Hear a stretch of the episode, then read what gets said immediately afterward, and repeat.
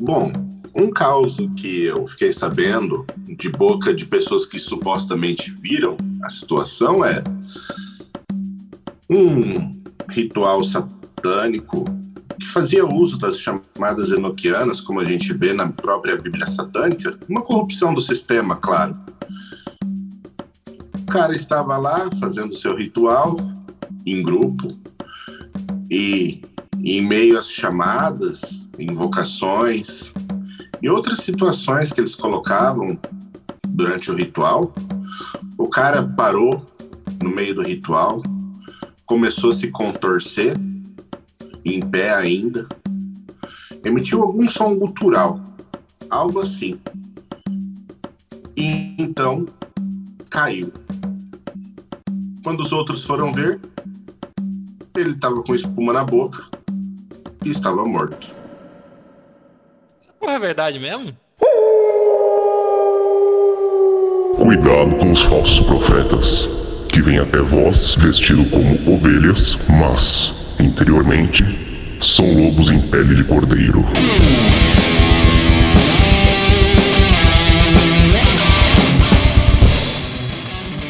Salve galera, vocês estão mais uma vez no Lupus em Fábula e eu estou aqui com Cris Dornelli e esses dois convidados para falar de magia enoquiana. Mas antes que eu me esqueça, a partir de agora, não acredite em nada do que vocês vão ouvir. Eu sou Rodrigo Grola, de novo estou aqui com Cris Dornelles e hoje com a gente Ulisses Massad, mais uma vez, né? Já participou aqui daquele nosso episódio de Matrix. E aí, Ulisses, como é que você tá? Fala, Grola, fala, Christian, fala, Robson. Prazer estar aqui com vocês. E eu até comentei esses dias com, com algum colega que quem me iniciou nos podcasts foi você, cara. Porra, mano. Nesse meio aqui, por tua culpa. É. Não sei se isso é bom ou ruim, mas tudo bem, cara. E... Karma, tem, tem uns que chamam isso de karma.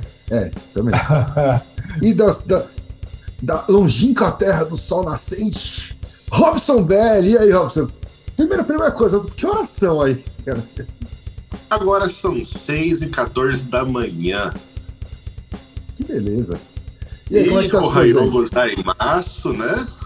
Para quem está ouvindo a gente, konnichiwa, se estiver assistindo isso à tarde, konbawa se for à noite. É isso aí, pessoal. E vamos para os nossos recados deste episódio. E daqui a pouco nós voltamos para falar de magia nuquiana. Segura um pouquinho aí. Salve pessoal, como é que vocês estão? Recados rápidos aqui para o mês de setembro do Lupus em Fábula. Se você gosta dos nossos conteúdos, não esqueça de nos apoiar lá em catarse.me barra. Nos ajude apoiando mensalmente a partir de 10 reais e participe do nosso grupo fechado, tenha contato direto com a gente e por aí vai. Não esqueça também do nosso Linktree, toda aquela bagunça de links e materiais a gente tinha aí durante muito tempo espalhado, tá? enfim, tudo aquilo foi organizado, lá no Linktree vocês vão achar todas as informações, certo? E se você está ouvindo esse podcast no dia do lançamento, você ainda tem algumas horas para se inscrever na última turma do ano do Mitos Modernos. Então, mitosmodernos.com.br, você ainda consegue adquirir seu ingresso e lembrando que todos os ouvintes ou espectadores do LIF podem utilizar o cupom LIFHOD, L-I-F-H-O-D, e conseguir um descontinho. Sem muito mais recados para este mês, é isso aí. Sigam aí com o programa. Abraço para todo mundo. Bom, galera, voltando aqui com o nosso episódio de Imagina Kiana. Ulisses, como eu falei, já esteve aqui com a gente no episódio de Matrix, que rolou lá ano passado, bem antes de sair o, o, o, o vídeo com o Rigon e o Pedrão. Mas o Robson, a primeira vez que está chegando, quem é do projeto Main já conhece o Robson já de longa data, mas para quem só acompanha o Lupus em Fábula, Robson, fala um pouquinho aí de quem é você. Bom, pessoal, eu sou filho de Rosa Cruzes, neto de satanista. Na minha família, a coisa nunca foi muito normal, vamos dizer assim, desde que eu me conheço por gente.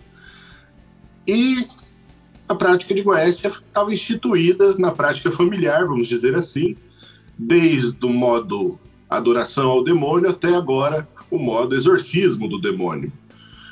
Então, A gente mudou um pouco nessas gerações que passaram, mas, querendo ou não, certos, certos seres continuam fazendo parte da nossa vivência.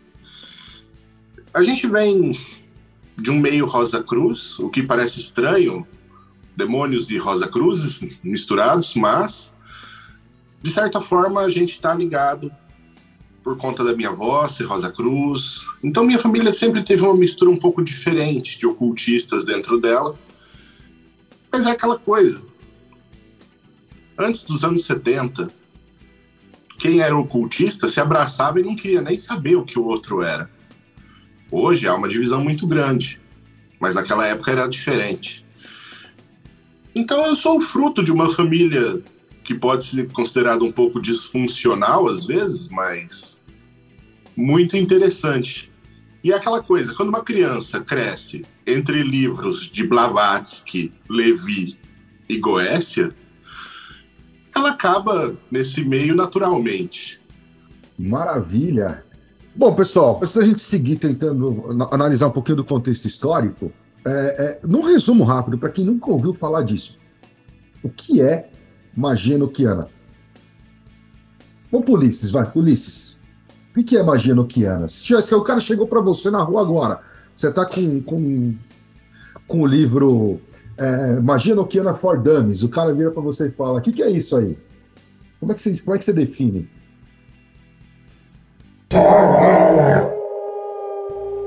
É, então, na verdade, você tem que analisar uma série de, de, de contextos históricos, né? Porque o nome magia noquiana é um nome que vem do século XIX, conta da Godendal. A Godendal ela foi uma ordem que ela pesquisou vários livros antigos, manuscritos, e, e ela trazia esses dados de séculos atrás para o século dela, para o século XIX, quando ela iniciou.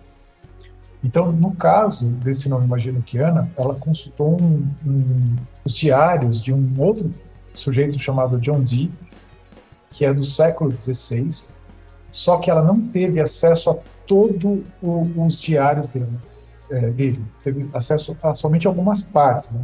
de uma determinada parte para frente. Então, ela, naqueles diários, tinha um sistema mágico que estava sendo descrito ali por ele ao longo de anos. Né? Então, a Godendal teve acesso a partes desses diários e, a partir dali, ela leu aqueles diários, os caras lá estudaram aqueles diários e criaram um sistema de magia é, usando partes das informações que eles encontraram. E a esse sistema mágico elas chamaram de magia enoquiana. Então não tem é... nada a ver com Enoch. O que tem de Enoch na magia enoquiana é o seguinte, é que lá nos diários do, do John Dee, é, de acordo com as informações que eles... É, porque os diários dele o que continha? Eram práticas de, é, teúrgicas onde eles invocavam anjos e os anjos passaram para ele um sistema mágico. Né? Então foi em cima desse material que a Godendal criou a tal da magia enoquiana. De acordo com esses anjos, e o que está escrito no diário, é que o primeiro praticante daquele sistema mágico que o John Dee estava recebendo foi Enoch. Então, aquela história, quando a gente pega a Bíblia, que o Enoch foi um cara que é, caminhou com Deus, uma série de coisas, quando você, é, você conhece ali aqueles textos do John Dee, é, teoricamente, Enoch é, entrou em contato, um anjo apareceu para ele, entregou para ele um sistema mágico, o Enoch fez aquele sistema mágico, se iluminou e foi levado por Deus, conforme consta na Bíblia que Deus o levou, né, aquela história toda. Então, esse é o, esse é o conteúdo do diário do John Dee.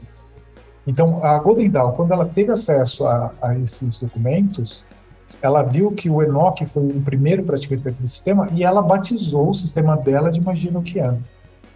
Né? Porque, teoricamente, foi o Enoch que foi o primeiro a fazer aquele sistema. Só que o que a Godendal criou é algo diferente do sistema completo que está lá no diário do John Dee do século XVI. Ah, mas então o John Dee nunca chamou o que ele estava fazendo de enoquiano. Ele, ele dava algum nome para o sistema? Não. O John Dee ele chamava o sistema simplesmente de magia angélica porque ele, na época, lá no século XVI, ele começou a fazer essas práticas teúrgicas para tirar uma dúvida a respeito de um outro livro que ele tinha, E aí os anjos chegaram para ele, ele conseguiu fazer contato com determinados anjos, e aqueles anjos disseram o seguinte: olha, nós temos um sistema para passar para você, um outro sistema. E aí ele se empolgou com aquela história, e aí ele ficou durante anos, com, juntamente com um vidente chamado Edward Kelly, recebendo esse sistema. Mas para o Di, aquele sistema se chamava magia angélica. Era o nome que ele eh, tinha dado para o sistema. Então, Posteriormente, então o Gondedal deu uma simplificada no, no sistema dele e deu um e nomeou de Enochiano. Ou eu não? Não dizia, eu não diria simplificada. Como ela não teve acesso a todos os diários, porque hum, depois da morte entendi. dele, o material do Di foi dividido em duas partes. Então, o começo dos primeiros seis livros ficaram é, eles estavam num local físico e os, o restante estava em outro. E, isso foi descoberto depois em épocas diferentes. Então, esses materiais foram separados, foram depois comprados por colecionadores diferentes, sabe? Então, é, esse conteúdo ele não, não, não foi completo.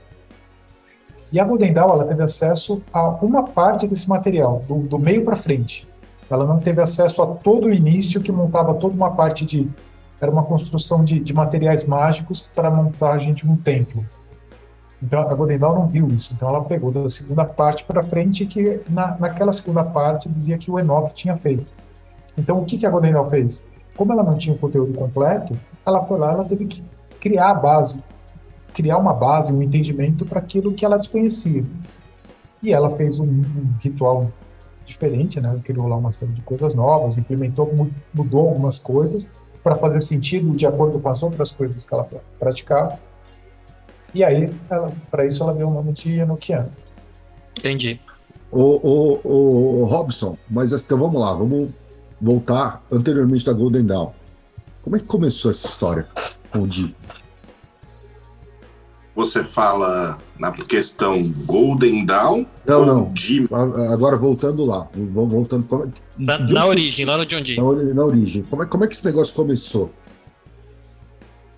Bom, ele tinha interesse num livro chamado Livro de Soiga, como o Ulisses estava mencionando.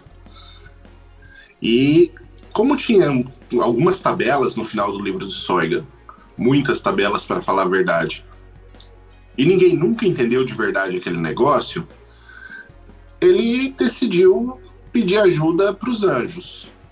Como não tinha nenhum especialista, ele era um dos maiores especialistas em criptografia da época.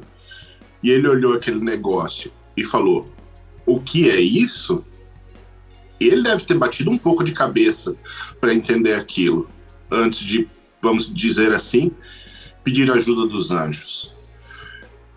E aí ele vai, chama um vidente, o primeiro vidente chamado, chamado Barnabás Saul, faz um trabalho, mas não, não segue adiante com esse vidente, porque provavelmente ele era um charlatão. Aparece Edward Kelly. E aí eles começam a fazer algumas práticas, como Ulisses disse. Realmente os anjos falam que tem um sistema para ele, quando na verdade eles não entregaram um sistema. Eles entregaram três. Sendo o primeiro deles chamado de Heptarquia Mística, o segundo a Sagrada Arte de Gebofal e o terceiro a Viagem aos Éteres. E aí eles passam anos e anos e anos recebendo esse sistema. E quando a gente acha que a coisa é simples e que tudo isso não passa de uma história com E, a gente começa a entrar no sistema e ver que se isso tudo é mentira, então o cara que fez essa mentira é um gênio. Porque o sistema tem tanta profundidade, tem tantos níveis de entendimento diferente, e ele é tão matematicamente bem encaixado que no final das contas você fala: se isso aqui for mentira, o cara que criou e desenvolveu isso daqui é no mínimo um gênio. O, o, o Di, até onde eu me lembro, assim, ele não era qualquer um, né? Ele era uma figura. Ele era um figurão, assim, né? Ele, ele, ele era inglês, certo? E ele, é, ele era figura conhecida, inclusive, na, na, na, corte, não é? Ele tinha, ele tinha relação com a, com, a, com a realeza, chegou a ser espião, tinha umas paradas dessas, não tinha? Sim, Di era astrólogo, matemático, alquimista, e eu acho que tudo mais que você possa imaginar. Ele era um dos caras mais cultos do mundo na época dele. Ele não era um João Ninguém. Ele não era só um bruxinho. Ele tinha influência na corte. E na época dele, pouca coisa se decidiu na Inglaterra sem passar na mão dele o assunto. Tem, tem, tem até aquela história da assinatura dele, né? Que era aos olhos da rainha, que acabou virando 007 do, do, do James Bond. Tem toda essa, essa esse background, né? O, Ulisses, que, essa, o Ulisses contou um pouco sobre isso também. É, Sim. então. Tem, a, tem essa história do. que a assinatura dele era duas bolinhas com um tracinho por cima, aparecendo aqueles binóculos de ópera. Sim. E, de acordo com a lenda, parece que a rainha escrevia para ele assinando simplesmente como M, que é o nome da chefe do 007. Sim. Beleza, aí, ok, então vamos lá. Ele tava, ele não conseguia compreender o. Como é que chama o livro? É o livro de Soiga, não é, Ulisses? Soiga. É, o, o nome completo é Aldarraia Civis Soiga Vocor, né? mas ficou é, popularmente conhecido como o, o livro de Soiga. Certo, mas aí a partir daí, para ele não entender e falar, mano, preciso de um médium para entender isso, qual é, qual é que é o rolê? Como, como é que isso começou, Ulisses, de, de certa forma? Então, o, o Di, ele tinha adquirido esse livro. É, esse livro é um livro de magia basicamente astrológica. Então, ele é um livro em latim, onde o autor do livro ele não se identifica. Eu tenho a aqui as minhas dúvidas, que o autor daquele livro seja o próprio Tritêmios. Por que, que eu falo isso? Porque as tabelas. Então, esse livro, o que, que ele faz? Né? Ele tem lá toda uma introdução é, é, do livro, falando de uma espécie de uma gemátria em cima do, do, alfabeto latino, aí depois tem uma hierarquia de seres, de anjos, de espíritos, em cima daquelas letras.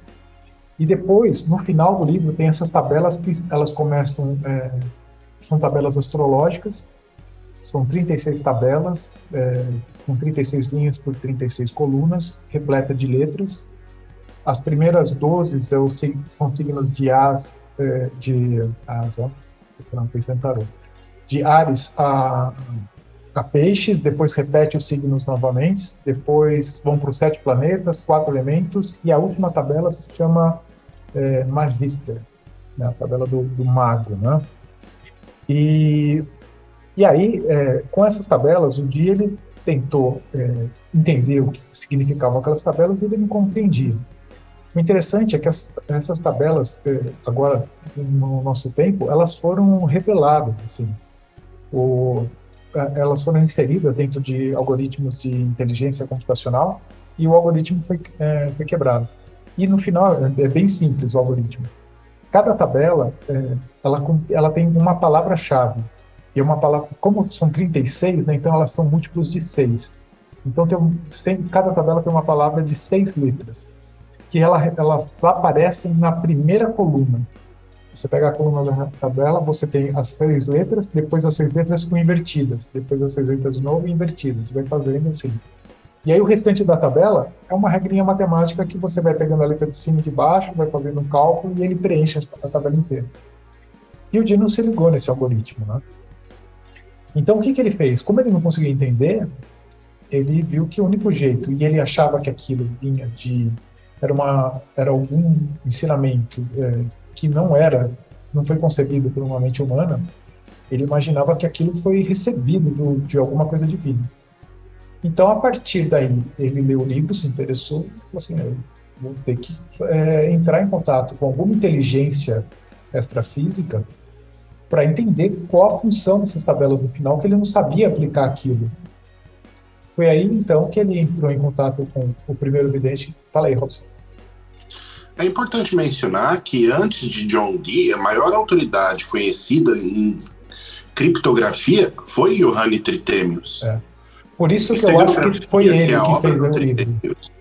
Só conseguiu ser quebrado recentemente também. É. Por isso que eu acredito que aquele livro tenha sido escrito por ele, porque o modelo criptográfico que tem lá era tem muito, se não foi ele, foi algum discípulo, alguma coisa relacionada a Tritemis deve ter. Mas é uma especulação minha, porque a gente não sabe exatamente quem é o autor. Exato. É um bem preciso do Ulisses dá essa ideia do livro de Soiga ser um livro escrito por Tritêmios, porque realmente só quem conseguiu produzir material daquela, daquele nível, a nível magístico e criptográfico, foi, foi o Tritêmios, antes disso. Certo. Beleza, então ele teve acesso ao livro, e aí a partir daí o que, que acontece? Bom, ele já devia conhecer ou teve algumas indicações sobre o Barnabas, certo? É, ele tinha o tinha um headhunter de videntes lá que eu costumo brincar, que é o, o Mr. Clarkson, que foi lá e apresentou para ele o Barnabas Saul. E aí eles tiveram a primeira experiência com o Saul, né? Então eles fizeram lá o primeiro ritual. Nesse primeiro ritual, o dia ele estava, na minha né, percepção, ele estava um pouco desconfiado do, do vidente. Então ele começou a fazer perguntas sobre tesouros, sobre coisas assim, fora do livro. Então ele, ele não toca no assunto do livro. E é, aí tava testando o cara. Eu, eu acho que ele estava testando o cara. E aí o, o vidente vem, aí fala assim, olha, apareceu aqui o anjo Anael. E aí o Di vai escrevendo lá no diário, né? O anjo Anael apareceu, aquela coisa toda. Aí o, ele, o anjo fala, oh, meu nome tem dois N's. Né? Aí o Di ele olha para esses dois N's, acha estranho, porque teoricamente, no hebraico, quando não tem uhum. dois nuns, né, que é o nome em hebraico, uhum. a letra N em hebraico seria num, e no nome em hebraico não tem dois, né? Aí ele fica mais cabreiro ainda, né, a impressão que dá. E aí, e posteriormente, no, é, passado um tempo, né, o Di só fez uma, uma, uma ação com, com Barnabás Saul, e posteriormente o Barnabás, ele, ele assume, ele fala assim, olha, eu eu inventei tudo aquilo. Mas o interessante é que o vidente fala para ele o seguinte, na prática, ele falou assim, olha, você está vindo algo, o anjo que vem para o vidente fala assim, olha, você vai receber algo é, grandioso, só que não das mãos desse vidente, mas da mão, das mãos de outro. E foi exatamente o que aconteceu. Então, a prática falsa do, do uhum. Saul, ele, ele fala, ah, é falso, mas aconteceu na íntegra. Né? Não era, totalmente, veio... não era totalmente falsa, né? Então, se foi falso, nem, ele, nem o próprio vidente sabia. Acho que ele, tava, ele achou que estava inventando e, na verdade, ele deveria estar recebendo alguma coisa. Porque veio o, Edward Kelly, e aí todo o sistema de magia que a gente chama de Enochiano né, foi passado para o Kelly. Então, ele acertou certo. Um, um dos grandes dilemas. Né? É, um dos grandes dilemas é o fato do Kelly também ter um background meio esquisito, né? Ele era meio. O que a gente chamaria hoje de meio picareta, né? É, era o, o picareta, mas e assim, você percebe, quando você começa a estudar os diários, os pontos aonde ele é picareta e os pontos aonde você fala, meu, não tem como o cara ser picareta nessa parte aqui. Então, quando envolvia grana, envolvia é, coisas que poderiam beneficiar o Kelly ali é, materialmente, você via que ele dava uma puxada para o lado dele, né? Mas tem partes, cara, do diário que quando você começa a estudar, cara, você fala, meu, cara, o cara queria que ser um gênio para fazer isso propositalmente. É, se, ele, se, ele, se ele tivesse inteligência para fazer esse nível de, de material, ele teria inteligência para fazer outras coisas né, em outros níveis. É, então. ele deveria, se ele, se ele criou o sistema, ele era um gênio.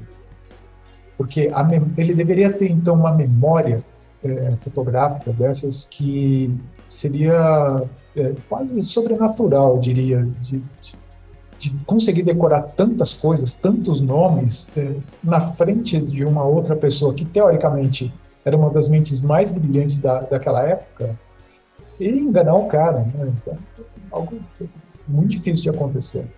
Uhum. Se Kelly fosse uma fraude, então ele era a melhor fraude do planeta na sua época. Entendi. E uma coisa importante mencionar é que quando nós vemos gravuras do Kelly, né? Ele normalmente está segurando um livro. E quando, quando nós aproximamos essas gravuras, nós vemos que está escrito Tritêmio. nessas greves do nome do livro que ele está segurando. Entendi. Isso é interessante, porque muita gente ah, pensa que o Kelly era um cara totalmente ignorante, e não é. Kelly, ele era um cara que tinha ali, ele era um cara, é, foi alfabetizado, teve estudos, sim, é, teve acesso a, a, aos livros de Tritêmis, como o Robson mencionou, aos livros do Agripa, ele conhecia, conhecia muito de Bíblia também. Ele não era, ele não era um cara burro como algum, como é pregado por aí, cara, cara que conhecia. Mas, e posteriormente ele inclusive escreveu um livro sobre alquimia. É verdade. Né? Após o trabalho com John Dee, ele ainda escreveu um livro sobre alquimia. É reputado a ele essa capacidade de desenvolver ouro a partir de outros metais. Isso pós ainda trabalho com John Dee. Porque esse trabalho tecnicamente foi longo, né? Eles não, quanto tempo eles levaram para desenvolver para trazer esse sistema todo? Foi de dezembro de 1581 até março, se eu não me engano, março, abril de 1587. Não? Porra, seis, seis anos. anos.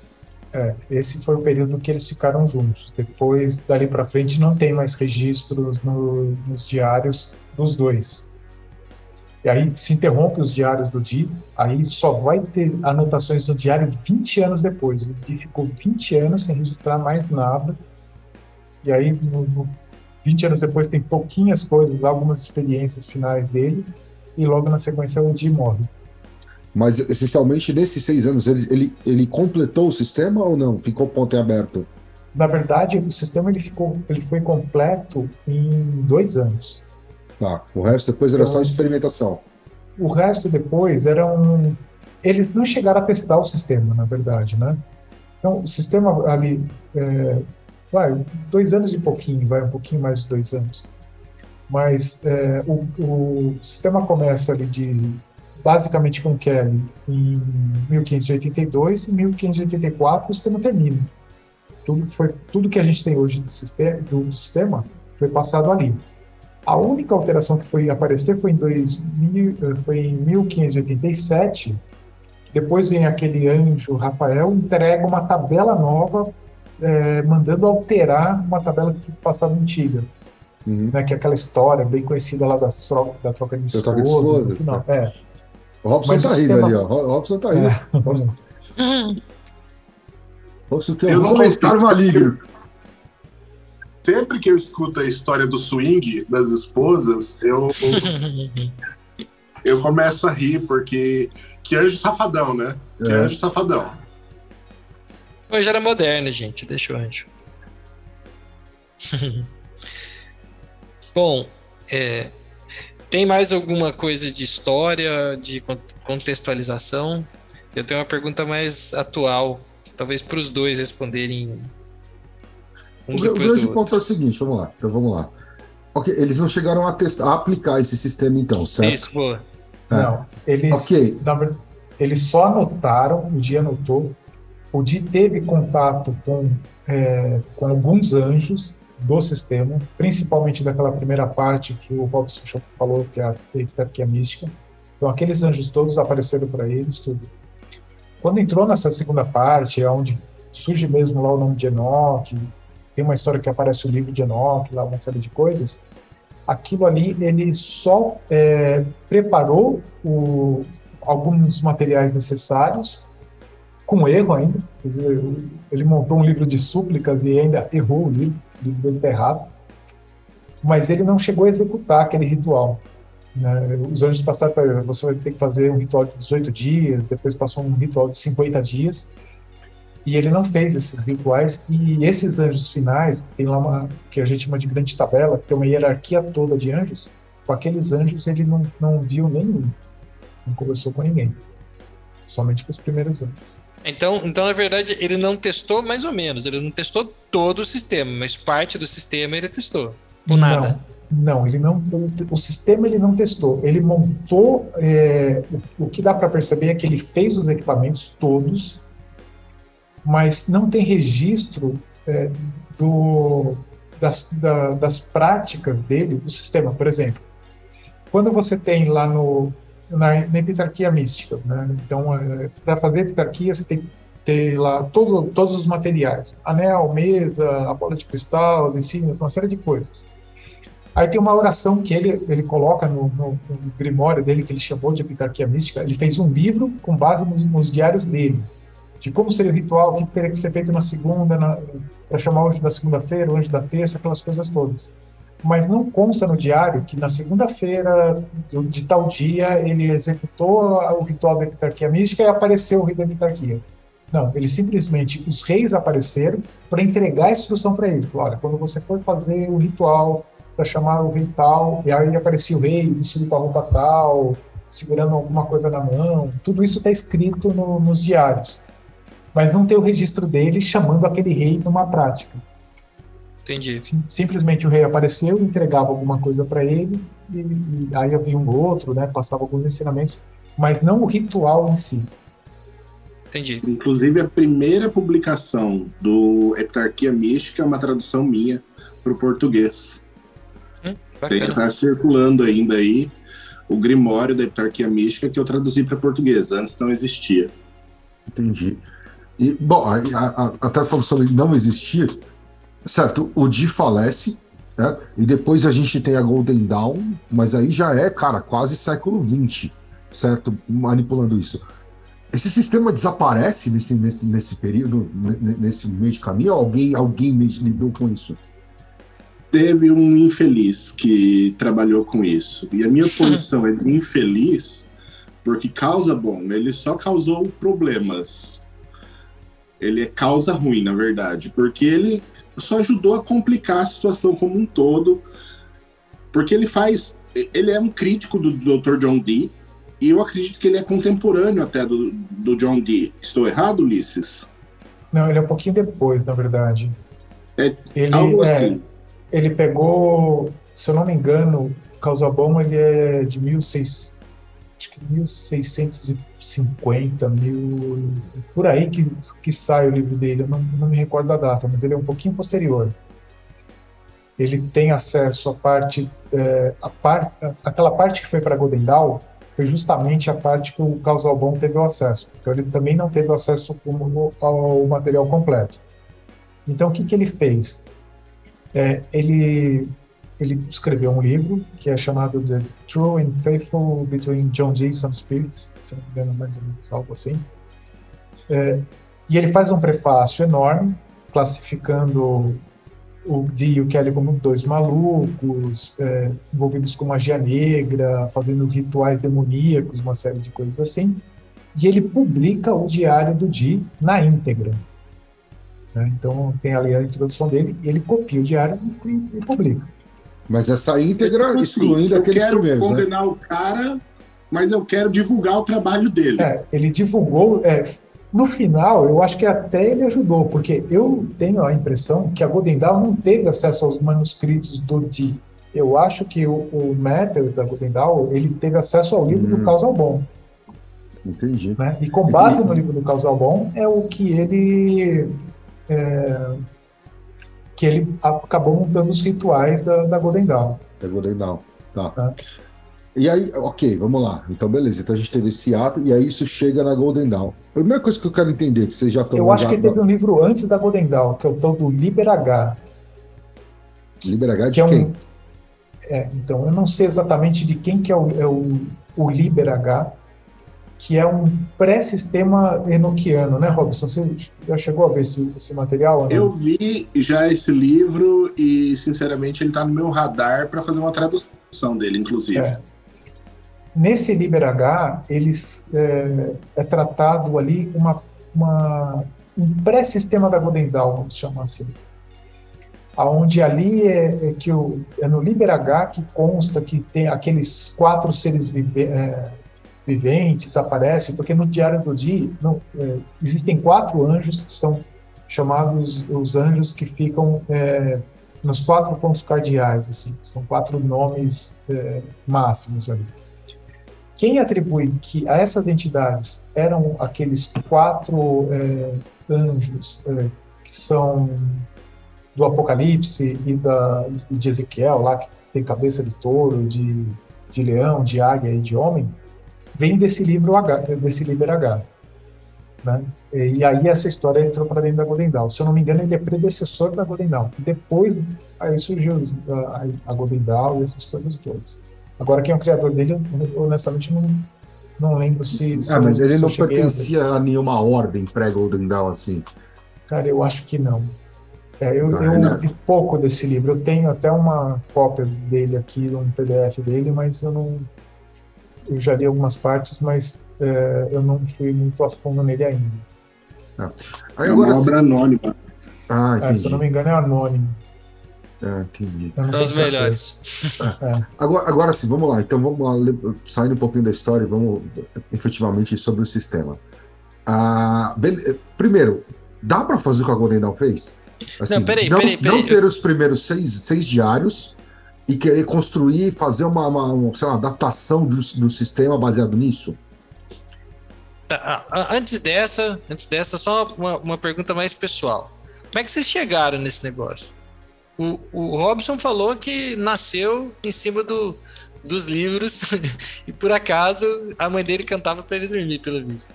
E você, Ulisses, como é que foi? Como é que, como é que, você chegou nisso? A mãe do Robson fazia chave no Kenan para ele. Né? Não, conta aí, conta aí. Como é que foi? Como é que você chegou nessa parada? Cara, é, eu acabei entrando nessa por conta da, da maçonaria, né, de de estar estudando lá na maçonaria, de fazer parte. Aí me apareceu, eu comecei a ler uma série de livros e aí eu tive contato com o livro da Golden Dawn e aí eu fiquei sabendo que aquela Golden Dawn era uma ordem de magia fundada por maçons. E cara, a maçonaria não tem isso aí, né? lá na minha loja, o pessoal mais antigo era o pessoal bem mais caretão, assim, né, cara? pessoal de mais idade, eu era novo lá, né? era um dos quando entrei na loja, eu era o caçula da loja, né? E aí, na hora que eu vi essa história de magia envolvendo maçonaria, eu falei, que parada legal essa aqui, né, cara? O que, que, que esses caras faziam, né? É, e aí, eu, eu, comecei a ler o livro e vi lá uma série de assuntos que eu já, já tinha um conhecimento, né? Que era tarô, que era cabalo, sabia o que era astrologia, né? Tinha algumas coisas que eu sabia. E apareceu a tal da magia no Keanu, que faço o que é isso aqui, né? E aí me chamou a atenção. E aí, passados uns anos, é, eu vi que o Goya uma, faz, dava cursos disso aí, né? Tinha uma, uma colega lá no grupo, acho que do TDC, ela falou: vou chamar o Goya para vir para São Paulo para dar um curso de Nokiano. Eu falei: ah, pô, tem um negócio lá da Godendal. Eu falei: pô, tem interesse. Aí, acabei fazendo um curso com o Goya e, cara, na hora que eu tive contato com, com primeira vez com isso daí, eu falei, meu, eu quero estudar isso aqui. Aquilo me chamou muita atenção. E, e, eu, e à medida que você vai estudando, o negócio vai te chamando mais, vai te chamando mais. E, meu, é um universo esse assunto. Porque eu já cheguei à conclusão que eu vou estudar isso pro resto da vida e não vou entender tudo. Bacana. É, e, mas oh, na, mesma, na mesma pauta, o oh, oh, Belly, beleza, sua família tinha o, background de, de, de, de e tudo mais. Quem tropeçou, quem, quem abriu as portas para o Nokiano foi você, pelo que eu entendi. Sim, sim. A minha história com o Nokiano é um pouquinho longa. Ela passa pela situação de eu estar saindo do Brasil e vindo para o Japão 10 anos atrás, onde meu pai, antes de eu vir para cá, eu tinha me tornado evangélico na época, olha só que lixo. E e aí, antes de vir para o Japão, eu fui me despedir do meu pai, pedir a bênção do meu pai para mim vir embora. E meu pai olhou na minha cara e falou: provavelmente eu nunca mais vou te ver na minha vida. E ele morreu realmente e a gente não se viu. Mas antes disso, ele pegou um livro da prateleira, ele tirou o livro The Golden Dawn, do Israel Regard, e entregou para mim. Ele falou: leva. Eu olhei para o livro e falei: eu não acredito nisso. E ele falou: Não interessa o que você acredita, eu estou dando para você levar o livro. Leve. E eu peguei o livro, nem abri, peguei o livro, joguei na mala, falei: Tá bom, vou levar. Cheguei no Japão, minha esposa teve uma crise de fé onde ela caiu, ela começou a ver a realidade e ver que o mundo evangélico não fazia nenhum sentido. E antes dela se tornar completamente ateia, eu falei: não, seguinte, você não pode se tornar ateia antes de conhecer tudo quanto é lugar religioso que existe. E o último lugar que a gente bateu foi um terreiro de Umbanda. E nesse terreiro de Umbanda, quando eu entrei Peraí, lá... peraí, de- detalhe. Você estava onde essa época? No Japão. Ok. Então, pra Eu galera fico imaginando um no terreiro de Umbanda cheio de japonês, cara. É, Deve ser mó é barato. louco. Imagina o preto aí? velho falando em japonês. Duro se o preto velho for Tanaka. Mas vamos lá. Eu entrei dentro do terreiro e quando eu entrei dentro do terreiro, o pai de santo ele virou para mim e falou: "Você é bem-vindo aqui, só que seu lugar não é aqui. Mas você é bem-vindo de qualquer maneira." E É, aí, só, só um parênteses, isso é um bagulho muito louco de muito terreiro de Umbanda. Tipo, a entidade olha na sua cara, ela sabe que o seu rolê não é aquele. que, Tipo, você tá liberado, você pode vir aqui o que você quiser, mas ela sabe que o seu rolê não é aquele. É muito louco isso, velho. E aí ele fez um gesto que me chamou muito a atenção. Ele fumou exatamente como meu pai fumava. Ele olhou dentro dos meus olhos, por cima dos óculos, como meu pai fazia, e falou: Você tem que terminar o que você começou. E eu lembrava que o último livro que eu não tinha terminado de estudar era o Ars Goécia, do Lemegeton. Porque meu pai me educou na magia com base no Lemegeton, fazendo o caminho do universo. Dos cinco livros do Lemegeton, a gente veio Ars Notória, Ars Almadel, Ars Paulina, Ars Teurgia Goécia e Ars Goécia. E a única coisa que eu não tinha tocado tinha sido na Goécia. E aí, eu acredito que podia ser meu pai incorporado quando ele mandou aquele recado. E ele disse: Você tem que terminar você tem que estudar Goécia. E não tinha como um cara que nunca tinha me visto na vida, no Japão, olhar para mim e dizer uma dessa, na- olhando na minha cara, sem nunca ter me visto, eu falei: Putz, eu tenho que terminar esse negócio. Fui estudar Goécia. Por consequência, eu caí naquele primeiro livrinho que eu comprei de Goécia para terminar o estudo, foi aquele A Goécia Ilustrada da Lester Crowley.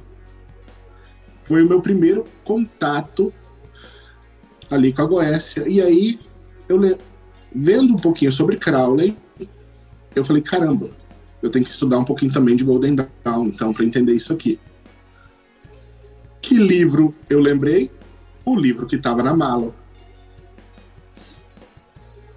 Quando eu peguei o livro que estava na mala, eu abri e ele estava todo escrito por dentro pelo meu pai, na borda.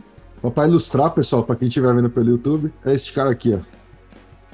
Eu vou pegar o meu aqui. Esse é o culpado meu também. É.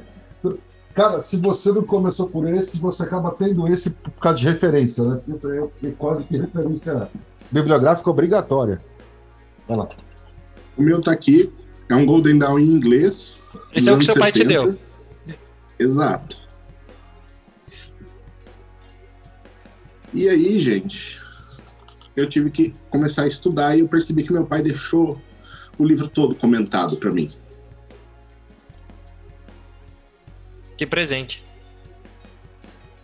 E aí, eu percebi que, com o tempo que eu fui estudando o livro, eu percebi que os recados eram para mim mesmo.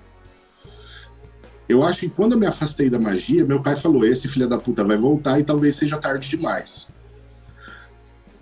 E aí, ele começou a escrever no livro, para mim. E realmente essas anotações me valeram muito, porque me adiantaram o entendimento todo do sistema. E não tem como você esbarrar na Golden Dawn e você não esbarrar no Enochiano. E aí, de repente, eu percebi que eu tinha algo na mão que era muito mais valioso que a Goécia. Aí eu falei, caramba, eu preciso estudar essa parada. E aí eu fiz um curso com um americano, Jason August Newcomb, e não entendi nada.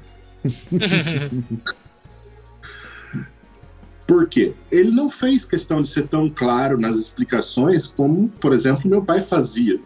E ele, meu pai, ele era do tipo sarcástico, que gostava de ensinar fazendo você pensar. Fazendo perguntas ácidas, fazendo perguntas difíceis. E era aquela coisa, coisa de cursinho, né? Ó, oh, você vai, faz isso, desse jeito, assim, assim. Não, não explicava o fundamento, não tinha. Aí eu fiz o curso do cara, beleza. Não é que o curso do cara seja ruim. Mas assim, é um curso online. E aí eu falei, pô. Aí, nesse curso online, eu conheci um cara e esse cara me mostrou a foto de um tapete.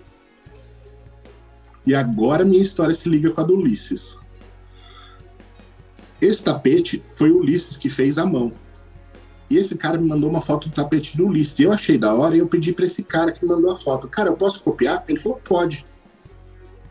E eu mandei confeccionar um tapete desse, igual do Ulisses, numa loja do Brasil. E aí o Goya percebeu que é, era uma, um plágio do material do Ulisses. E aí, cara, Aí eu fui julgado como plagiador safado. e aí eu tive que chegar, não, falar, pera lá, vamos esclarecer essa situação aqui. Chamei o Goya, o Goya falou do Ulisses, aí eu conversei com o Ulisses, e aí ficou tudo certo. Porque eu nunca disse que tinha sido eu que tinha criado aquilo.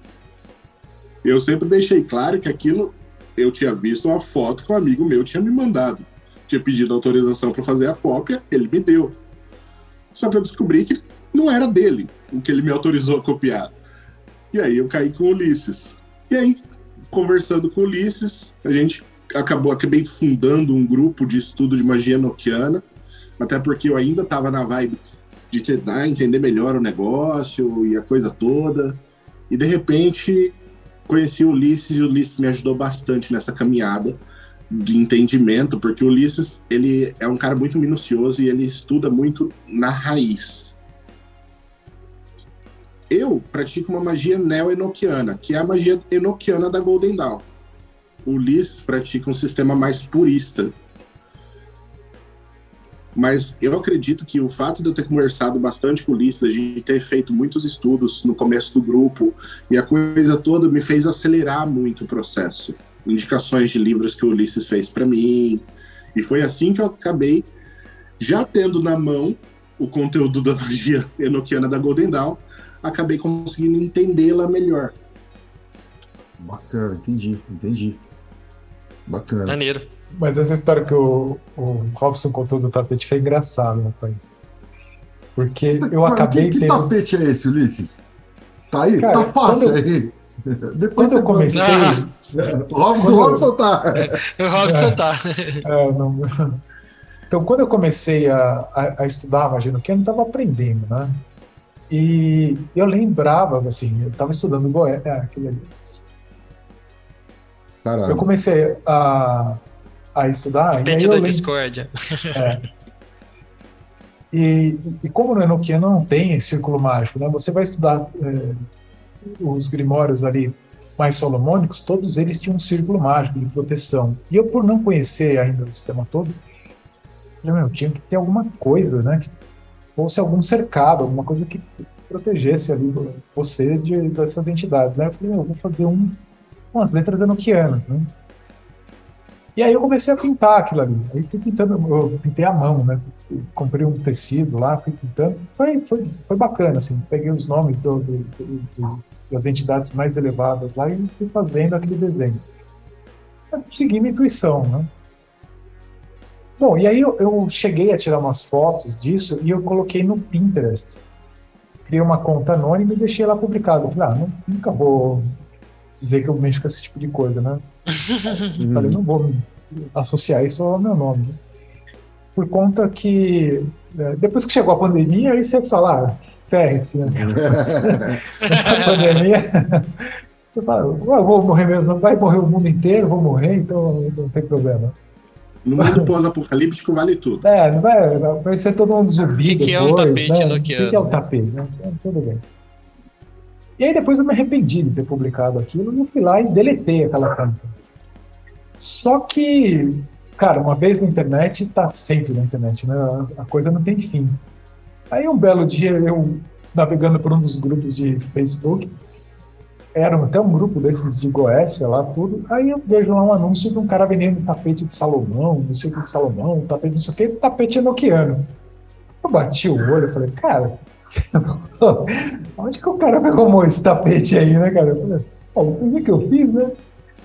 Mas eu fiquei curioso, eu falei, meu, era, se ele tava vendendo, eu falei assim, meu, pode vender, é legal, né? Sem problema nenhum. Mas eu fiquei curioso para falar, da onde ele arrumou isso daí, né?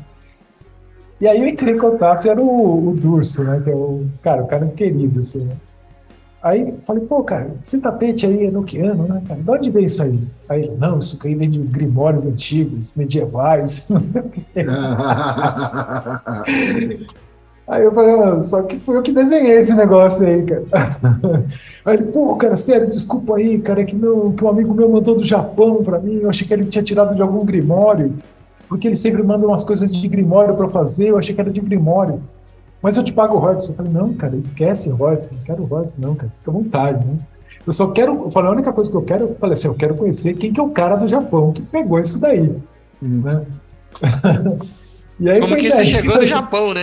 É, como é que, não, imagina a minha cabeça. Como é que esse negócio foi parar no Japão, cara? Não é possível. Aí foi então que o Robson entrou em contato comigo, eu falei com o Goya, parece que eu já conheci o Goya, não sei exatamente. O Goya falou: Não, eu sei quem que é, e aí o, o Robson me mandou uma mensagem, ó, fui eu, cara, desculpa, não fiz nada. Eu falei, não, cara, relaxa. Só queria conhecer como é, que, como é que o negócio que eu desenhei, que eu não tinha a menor pretensão, foi aparecer lá no Japão, né? Eu falei, pô, que fantástico isso. É, é esse, Robson, esse, rolê, esse rolê é cheio dessas paradas estranhas, tá ligado? Tipo assim, papai é um cara que se conhece, que conhece outro cara, que daqui a pouco tem um cara que aí de repente você fala, caralho, não, mas tipo, a gente tá fazendo a mesma coisa aqui e aí fica brother e tal, é cheio dessas maluquices. Se a gente começa a fazer, fazer episódio só contando essas histórias de tipo, como você conheceu tal cara? É, é, é, sempre uma ligação que você fala, mano, não faz sentido isso.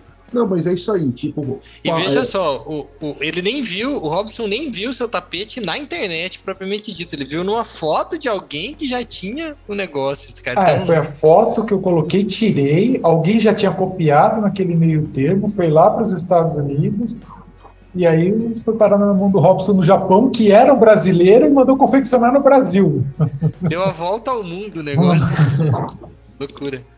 Agora, agora, voltando àquele ponto lá, o Robson falou uma coisa interessante. Ele falou: pô, o Ulisses é, lida com o Enochiano mais tradicional e eu lido mais com o Enochiano mais pós-Golden Dawn, que é aquele, aquela coisa que eu falei lá atrás. Assim, a Golden Dawn não tinha os seis primeiros diários do dia, certo? Dá para construir o sistema sem ter esses. Porque às vezes você não tem a, a, parte do final, ou tem algumas lacunas no meio, você liga o Lé com o CRE e, e dá um ajuste ali. Porra, não tinha o começo, meu. E, tipo, tinha como eles construírem realmente um sistema sólido sem esse começo? Não tinha, mas eles fizeram. E, Não e assim, tinha, mas eles fizeram. Quando, quando que esses seis diários primeiros ressurgem? Ulisses, o cara da história é Ulisses. É.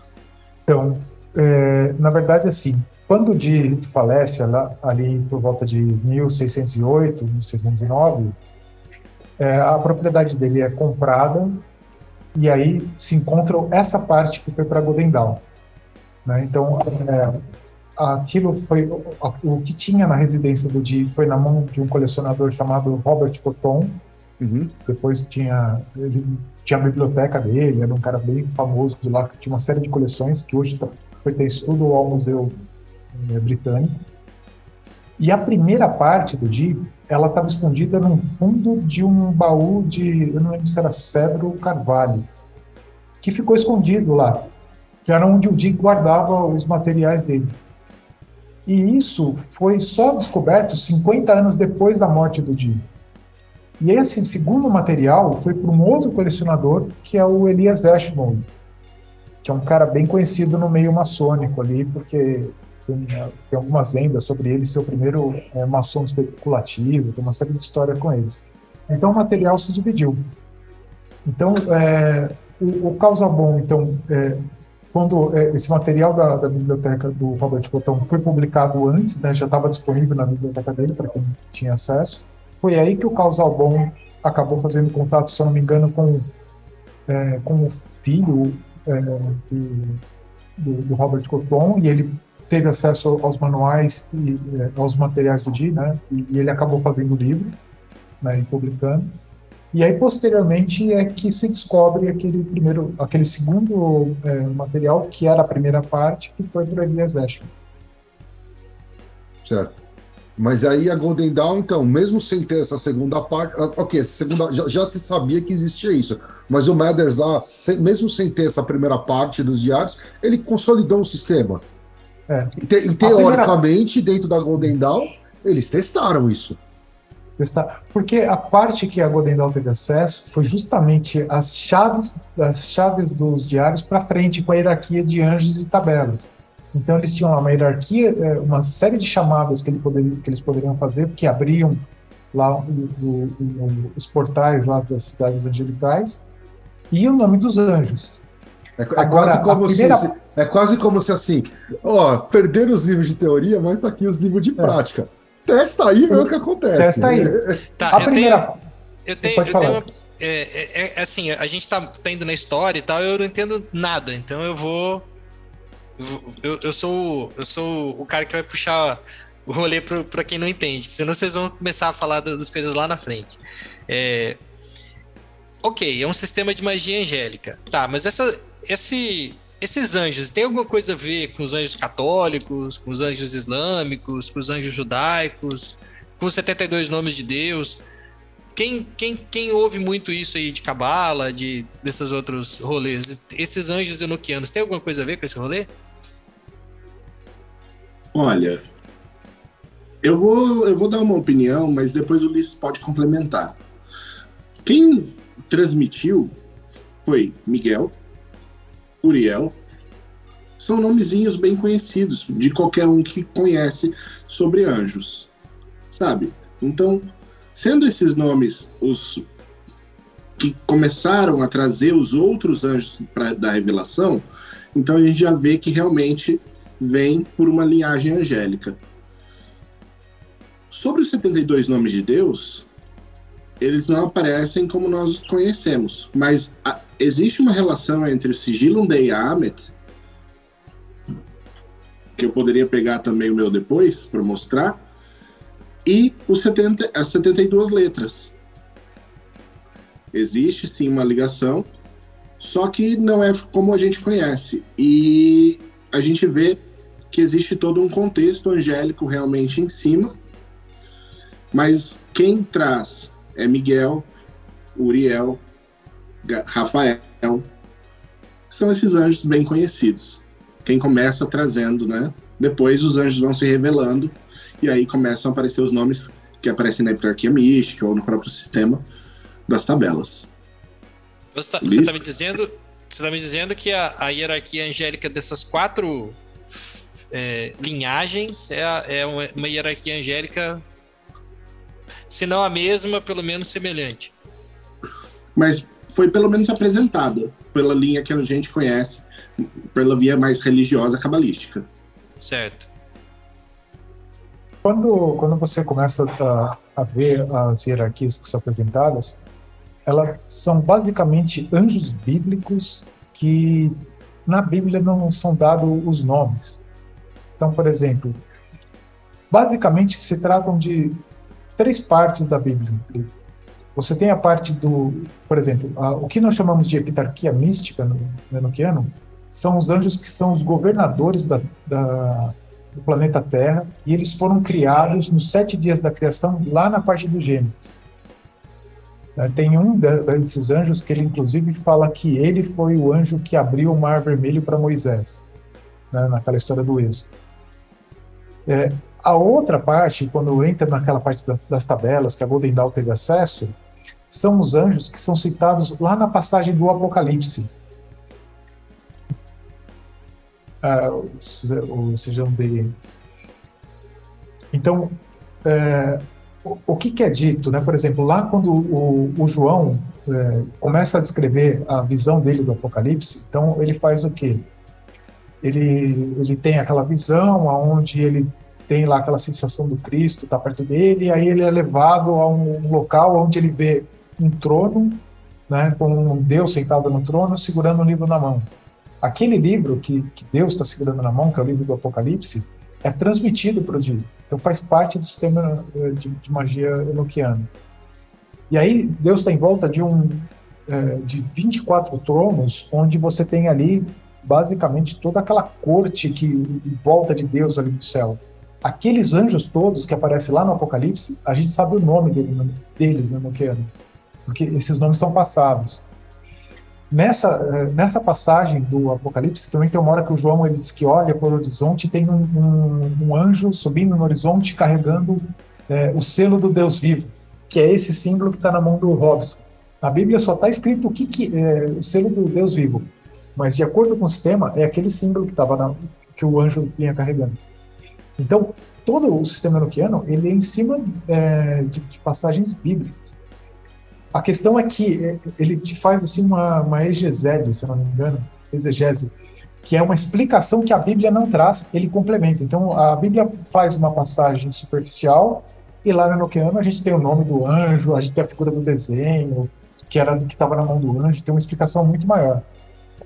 E a outra parte é em cima da, é, das doze tribos de Israel, fala de Jerusalém Celeste, uma série de outras coisas. Então é, é bem voltado para a Bíblia, é, para as questões bíblicas. Entendi. É, o que, vocês acham que existe de diferença se assim, fundamental para um praticante, o cara que vai começar a estudar?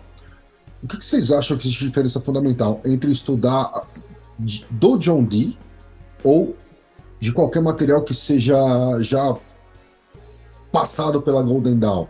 Uh, ou o cara tem que ler as duas coisas? Cara, as diferenças são brutais. As diferenças são brutais.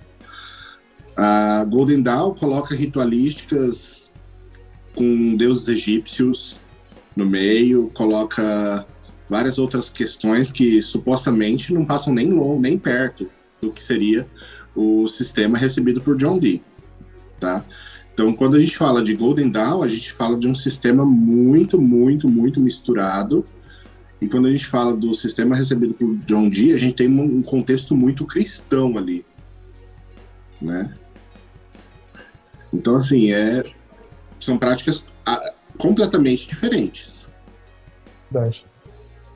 Eu diria até que são entidades diferentes, cara. Que a coisa ela é tão diferente uma coisa da outra. Por exemplo, você pega na, na visão da Budendal o anjo que no, no, no, no material do dia fala ah, a função desse anjo é X, quando chega na Godendal, a Godendal fala que a função daquele anjo é Y, porque a Godendal atribui àquele anjo elementos como água, fogo, terra, ar, essas coisas, que muda a característica original da função do anjo. Então, Sem assim, contar assim, que a ser... Golden Dawn se utiliza da tabela revisada, ou seja, daquela da troca das esposas. Tá, e... tá, beleza. Tem, tem alguma parafernália específica? Eu vi que o Robson mostrou um símbolo, uma, sigilo uma um, é. um, um, sigilo, uma vamos, vamos chamar de um instrumento mágico, ok? É, existe alguma, alguma magia alguma instrumentação que o cara tem que ter para fazer magia noquiana ou o cara consegue fazer com papel e caneta? Olha, é possível praticar certos sistemas da magia noquiana sem nada e existem paramentações diferentes para linhagens diferentes.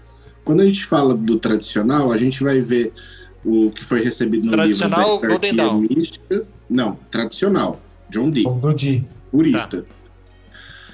A gente vai ter o material recebido na heptarquia mística, que vai ser o sigilo, vai ser a mesa santa, vai ser a, o cristal, né, o uso das tabelas. A gente vai receber esse material. Quando a gente fala de Golden Dawn, é completamente diferente os materiais.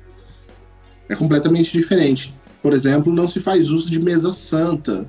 Não se faz uso de. Não se deveria, pelo menos, fazer uso de sigilo day da prática neo-enoquiana. Então, assim, é bem diferente a paramentação de uma coisa para outra. Não se devia, diga-se de passagem, eu uso, é isso que você quis dizer. Né? Não se devia porque os autores modernos usam. Entendi. Entendi. Porque a magia neo-enoquiana, ela também continuou evoluindo depois da, que a Golden Dawn acabou. Quando a Golden Dawn acabou, eles tinham um, um material só que conforme foi descoberto o material do John Dee, os novos praticantes dessa linhagem neo-enoquiana começaram a agregar também aquele conteúdo que faltava anteriormente da Golden Dawn. Ou seja, ampliando ainda mais o leque da salada. Isso, isso é uma outra coisa que eu tinha notado aqui também, né, em relação a isso. Outro cara que foi muito. que Ok, não foi o principal, o grande trabalho deles, mas também lidou com o foi Crowley. Certo? Quando o Crowley pega o Enochiano, ele, ele, e Crowley pegou muitas coisas da Golden Dawn e trocou de, coisas de ordem e meio que falou que era dele, certo? Mas quando ele, o Crowley vai lidar com o Enochiano, ele já utiliza esses diários iniciais ou não? Ele simplesmente pega o que estava ali na Golden Dawn e dá uma sequência direta? Ctrl C, Ctrl V. ok. Melhor resposta. É. Porque aí depois a gente vem com outros caras também fazendo. É, é aquele, você tem o, o do Cat tem, acho que um livro de Noqueiro também não tem? Não, mas vamos fazer uma justiça com Crowley. Uhum. Vamos fazer uma justiçazinha. Quando ele escreve A Visão e a Voz, né, e outros livros que ele escreve a respeito do, da magia noquiana, ele coloca, assim, experiências dele a respeito de viagens aos éteres, ele dá uma descrição de como é cada éter que ele visita. Então, assim, o Crowley tem a contribuição dele? Tem. Muito válida, inclusive. O grande problema é que a maior parte, sim, é Golden Dawn. Entendi. Tá. Então, é uma prática cerimonial. Existe uma paramentação toda específica. Ok. Ela ela, essa, toda essa paramentação, a, a da Golden Dawn foi desenvolvida agora, século 20, 19, 20, e a paramentação da magia, vamos chamar, como, como você disse, mais purista, ela vem de grimórios medievais. É, ela vem dos diários lá do Di, que era aquela primeira parte a qual a Golden Dawn não teve acesso. Então, a, a ideia é assim, vamos, vamos deixar assim mais, mais claro, né? Por exemplo, ah, eu preciso de toda a instrumentação para falar com o anjo? Teoricamente não, porque o Di, quando ele começou o processo, ele tinha uma bola de cristal e ele fazia as orações dele e a partir daí ele fazia tinha um contato angelical. A ideia do sistema original é para você ir além, né? Então, a partir para ter contato com o anjo, uma bola de cristal é suficiente, você já pode começar a fazer a prática. Agora, para você fazer as práticas da epitarquia mística e as práticas do, da arte sagrada de Gebofal, que é o, o, o, o, sistema que tem nos diários do Di, aí você precisa montar um templo. Então, esse montar um templo, aí você vai precisar construir um anel, uma mesa, ter selos, ter uma série de insígnias, aí tem todo o material, lâmen, né, uma série de coisas que você vai construir. Entendi. Outra pergunta, acho que bem, bem, bem básica. Por que contatar os anjos enoquianos? Eu tenho até uma, uma extensão dessa pergunta, que é o seguinte. A gente, porra, debate uma porrada de coisas e tal, de filosofias e sistemas e estruturas, e a base do, do esoterismo e tal, e, e, da, e, das grandes ordens, era ali um autoconhecimento, conhecimento evoluído, mas uma possível ascensão, é, revelação ou coisas do tipo. Hoje, mano, esses moleques querem fazer magia para pegar mulher. Quer fazer magia para sei lá, mano, para comprar a moto. Certo? Quer dizer, é magia no nível mais rasteiro que existe.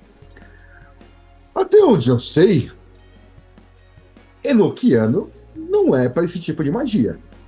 É, eu ia perguntar isso logo em seguida. É, entendeu? Não é um, um, um, um tipo de estrutura. É, é, ele é um sistema ligado à evolução, a você, sei lá, ter, ter um autoconhecimento, ter um, um, nível de evolução ou de visão de, de espiritual ou de futuro, etc, etc, etc. Então, assim, hoje, como é que isso está inserido dentro disso? Quem está quem tá buscando Enochiano? Porque é um troço também. Ah, e isso é um outro detalhe importante. Você vai começar a estudar Enochiano, amanhã você não vai estar fazendo nada com ele ainda. Certo? É um sistema que, demora, que tem uma curva de aprendizado lenta. Certo? Então, assim, quem está buscando, para que serve? Certo? Em termos práticos, assim, por que alguém se envolve, como o Cris falou, por que alguém se envolve no Enochiano?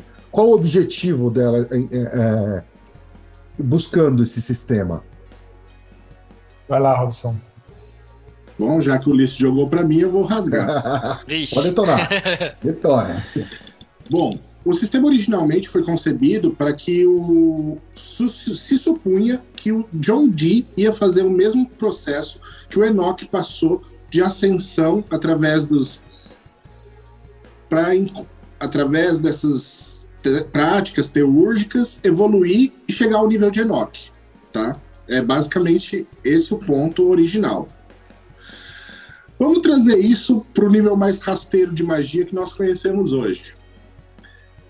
Depois que o Lavey pôs a mão no sistema, e a gente está falando de Anton Sensador Lavey, fundador da Igreja de Satã, que ele se apropriou indevidamente da magia noquiana, e os satanistas que me desculpem, é, isso se tornou magia taumatúrgica ele pegou um sistema teúrgico e trouxe para a taumaturgia. O que é taumaturgia? Enquanto teurgia é esse caminho de ascensão, autoconhecimento, desenvolvimento pessoal, a taumaturgia é a arte de realizar milagres. Ou seja, vamos manifestar as paradas aqui e agora. Teoria e, da é, é, a igreja da prosperidade, né? É, mas só que o lance é o seguinte: ele parte de uma premissa pregada pela Golden Dawn, aonde eles acreditam que a magia, se ela não serve como suporte para você ter um desenvolvimento e melhora de vida, para que você possa praticar a grande obra, porque, tipo assim, se sua magia não serve para você melhorar a sua vida, então, te tecnicamente, ela não te ajuda também a realização da grande obra. Então, existe um lado safado nisso, mas existe também uma questão é, de melhoria, de aprimoramento. Claro que você não deve se ater a isso apenas. Você deve ir para a teurgia também. E o próprio contato com as entidades de vibração superior, como anjos, ampliariam esse, esse seu, a sua vibração e melhorariam você como um todo. Só que para isso ele não pode estar com um boleto para pagar e tendo que pensar que seu filho vai comer amanhã. E aí entra a taumaturgia, dentro da sendo usada a magia noquiana como taumaturgia para realização, para manifestação de é, magias de cunho mais físico, material, até mesmo com uma visão não tão, vamos dizer, bonitinha da questão. E aí entra todo um sistema de magia, onde o sensador lá veio fazendo uso das chamadas e apenas das chamadas consegue praticar magia. Inclusive, eu tenho artigos escritos sobre isso, como utilizar isso dessa maneira para realização de feitiços. É feitiçaria, basicamente, feitiçaria barata. Mas é uma feitiçaria que funciona, porque ela é embasada em todo um sistema que tem uma prática muito sólida. Então, existe a magia baixa dentro da magia noquiana? Existe. Quem foi o pai dela? Bom, começou lá na Golden Dawn. Enquanto estava com o Di, era um sistema teúrgico. Todo ele teúrgico. Quando passou para Golden Dawn, bom, os caras já falavam: olha, você não pode tá querendo fazer magia e evoluir e fazer a grande obra se você tem boleto para pagar, se você não tem uma vida decente. Então entra a teoria da prosperidade aqui, que tipo. E afinal que todo mundo sabe, magia é luxo. Magia, tudo é muito caro. Para você ter um anel de ouro, você, bom, precisa ter grana para você ter tempo para praticar magia e estudar magia, você precisa ter tempo. E ter tempo hoje, nos dias de hoje, é ter dinheiro. Porque só afinal quem vai ter tempo para estudar, para fazer práticas, e muitas delas devocionais que levam dias e dias, é quem tem tempo. Bom, depois da pandemia todo mundo ficou em casa, né? Mas, antes disso, custa-se muito praticar magia. Então, por isso, é importante mencionar que a ideia que vem da Golden é basicamente: olha, vamos utilizar a magia em, em primeira instância para melhorar a sua vida material E quando você atingir um, um patamar mínimo, onde você possa viver com dignidade, você poder trabalhar a teologia. É, mas mesmo no, no sistema é, original lá do Di, também tem uma parte assim, né? Ele é, não é, simplesmente... é isso, né, Ulisses? É, tem não, não só a epitarquia, mas também, por exemplo, você tem anjos lá que é para descoberta de segredos, você tem anjos que é para trabalhar. É, você tem, é, você tem anjos de destruição, isso na, na epitarquia você tem. E são anjos, não são nem falando do, dos cacodaimos, falando de, de anjos mesmos. Você tem anjo para manipulação de reis, né, que era na época você influenciar pessoas. Então você tem ali coisas mundanas no sistema do Di também. Mas a ideia, a proposta inicial é justamente essa, é você garantir a sobrevivência ali do deles, né, ali da época do, de quem foi fazer, mas o objetivo principal é o objetivo da grande obra, você buscar uma elevação lá, fazer os rituais e entrar para essa egrégora angelical ali, né, fazer o, o caminho que Enoch fez até é, se tornar divino, né? Então você tem as Ulisses, duas partes. Você acredita que essa visão da Golden Dawn então veio do Enochiano? Eu acredito que não, porque eles deram funções diferentes para os anjos. Né? Porque as características, por exemplo, lá da grande tabela, você tem os anjos que eles são, você tem lá são nove características basicamente, né? Você tem os anciãos, que é aquela questão de de deter todo o conhecimento, né? É, e depois você tem as oito funções dos anjos servidores, que elas estão distribuídas nas tabelas. Como a Godendal ela usa aquelas questões de elemento, por exemplo, ah, água nós estamos falando de emoção, terra nós estamos falando de mundo material, né, é, ar, de coisas intelectuais. Quando isso é, entra, é, você coloca isso sobre aquelas funções originais do sistema, mistura tudo.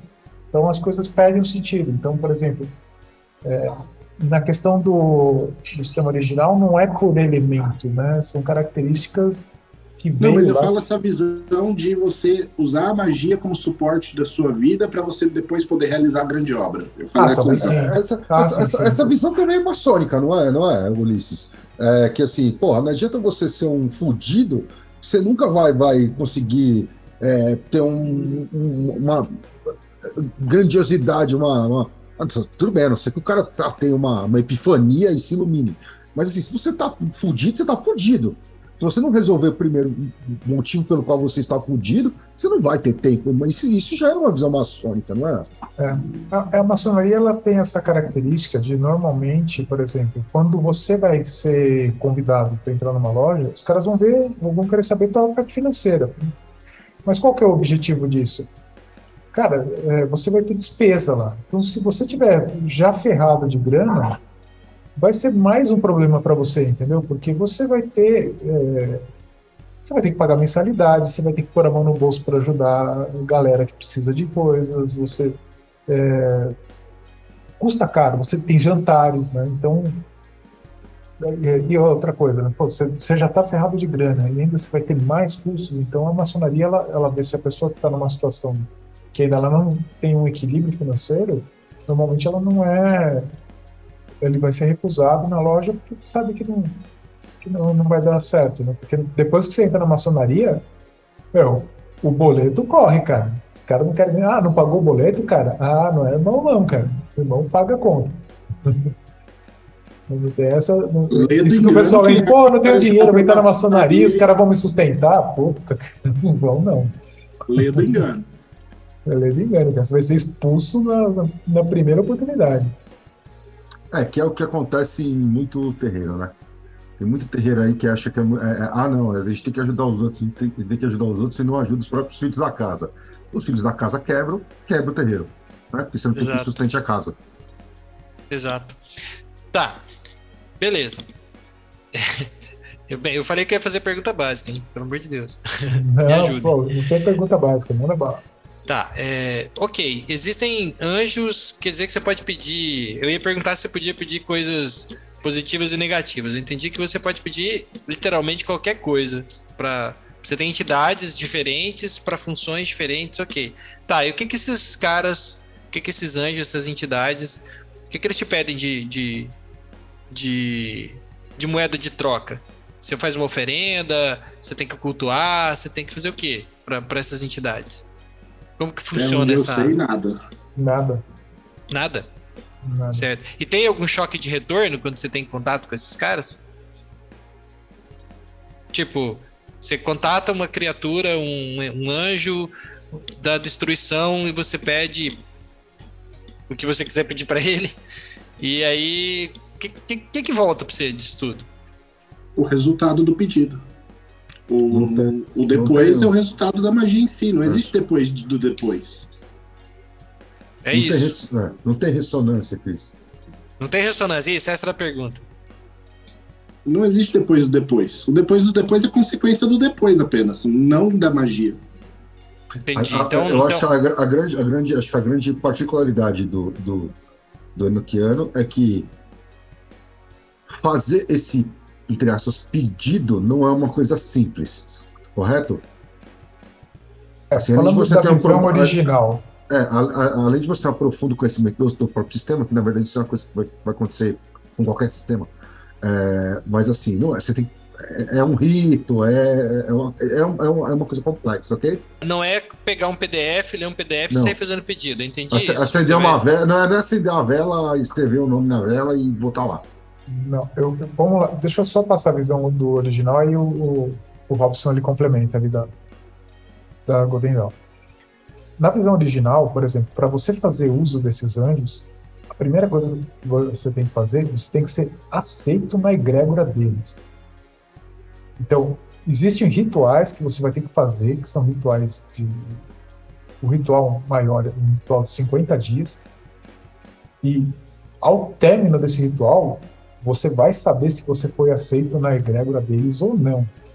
Ah, eu fiz o ritual de 50 dias. Não aconteceu nada. Você foi. Porque você fica sabendo, cara. Não tem como você não saber. A, a parada, você vai se avisar e falar: Meu, deu certo o ritual.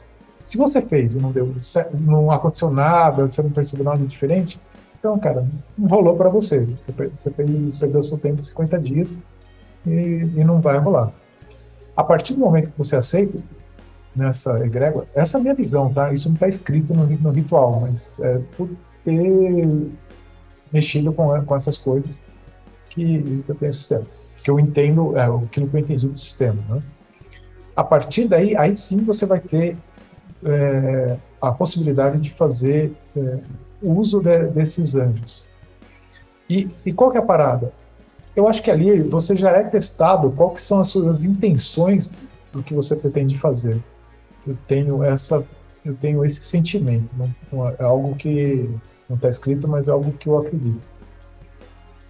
E é, você só vai conseguir fazer aquilo que realmente é, for, for seu. entendeu? Ah, se você já está com maldade de querer fazer aquilo ali para fazer merda, você não vai passar dos 50 dias. O choque, retorno, o, o choque de É, retorno não você chega porque vai, ele né? chega antes. É, porque você vai fazer e não vai rolar, cara. Então eu tenho. Eu acho que ali naquele momento os anjos já, já tenta descobrir se é que, que, a, que a parada o- ocorre mesmo. Ele já, já mede ali qual, qual é o teu objetivo com, com o negócio. né? E se você não. Teu objetivo for simplesmente fazer merda, você não vai conseguir fazer. Entendi. Você nem chega lá, então. Você não chega lá, você vai fazer tudo e não vai rolar. E na, e na visão moderna, o, o Robson? Bom, o pessoal da Golden Dawn não, não fazia iniciação, tá? Enoquiana. Só que essa questão da iniciação ela é paralela também no sistema salomônico. Muita gente acha que não, mas para entrar a egrégora salomônica, você também precisa fazer um ritual angélico, no qual você descobre se você vai ser aceito ou não por sonho. Você vai fazer um jejum de três dias lá, fazer umas orações, e dentro de 15 dias os anjos vão aparecer para você ou não, falando: Ó, se foi aceito ou não, sai fora, você é um nojento. É a mesma coisa no Enoquiano. Eu, eu nem tinha conversado isso com o Robson, mas a parada é exatamente essa. Isso está escrito no meu livro do Ars Notória dessa forma, porque é dessa forma que é feito também. É Então, igualzinho. Basicamente, os anjos vão aparecer num sonho ali para você vão falar: ó, beleza, você pode entrar, você tá, você tá aceito, ou basicamente vão aparecer para você e falar, ó, você é um pecador nojento, você precisa melhorar isso e isso, até mais, boa sorte. e, e vai dessa forma. Só que no Neo Enochiano, a gente não faz o processo de iniciação. A gente recomenda. Nós, do grupo enoquiano.com.br, nós recomendamos a pessoa fazer a iniciação, até porque a gente não quer determinadas pessoas lá. Eu brinco até no Mayhem falando, todo, quase todo mundo é bem-vindo, mas não sou eu que faço a seleção. Então, basicamente é isso. A gente tem a prática da iniciação lá e a gente pratica isso, só que não é um requisito da Golden Dawn. Na Golden Dawn não se faz uso da iniciação, não inicialmente. Depois sim. É, mas a gente tem que pensar também que a Golden Dawn já tinha a sua. A parte ruim, a parte estranha do negócio é que todo o material da Golden Dawn virou público, né? Mas teoricamente, como material fechado, eles já tinham as próprias iniciações lá dentro. Né? Então, dependendo da situação, não, você pode, você não pode. Já tinha ali um filtro interno. Tá bom, beleza. O cara entrou, começou a estudar Enochiano e é um a intenção dele não é das melhores, vamos colocar assim. O que, que, que, que, pode dar errado pra esse cara?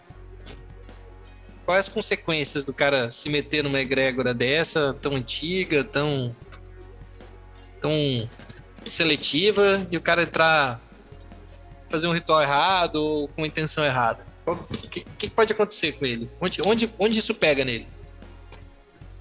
Pode não acontecer nada, e se ele fizer com muita força de vontade caquinha, ele vai ter consequências daí.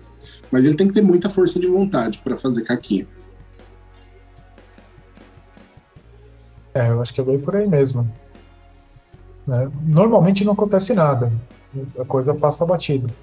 Mas o que pode acontecer, porque assim, quando você pratica o enoquiano, você tem lá é, a prática básica, você vai pronunciar uma chave que, que é uma chave? É uma oração que abre uma porta.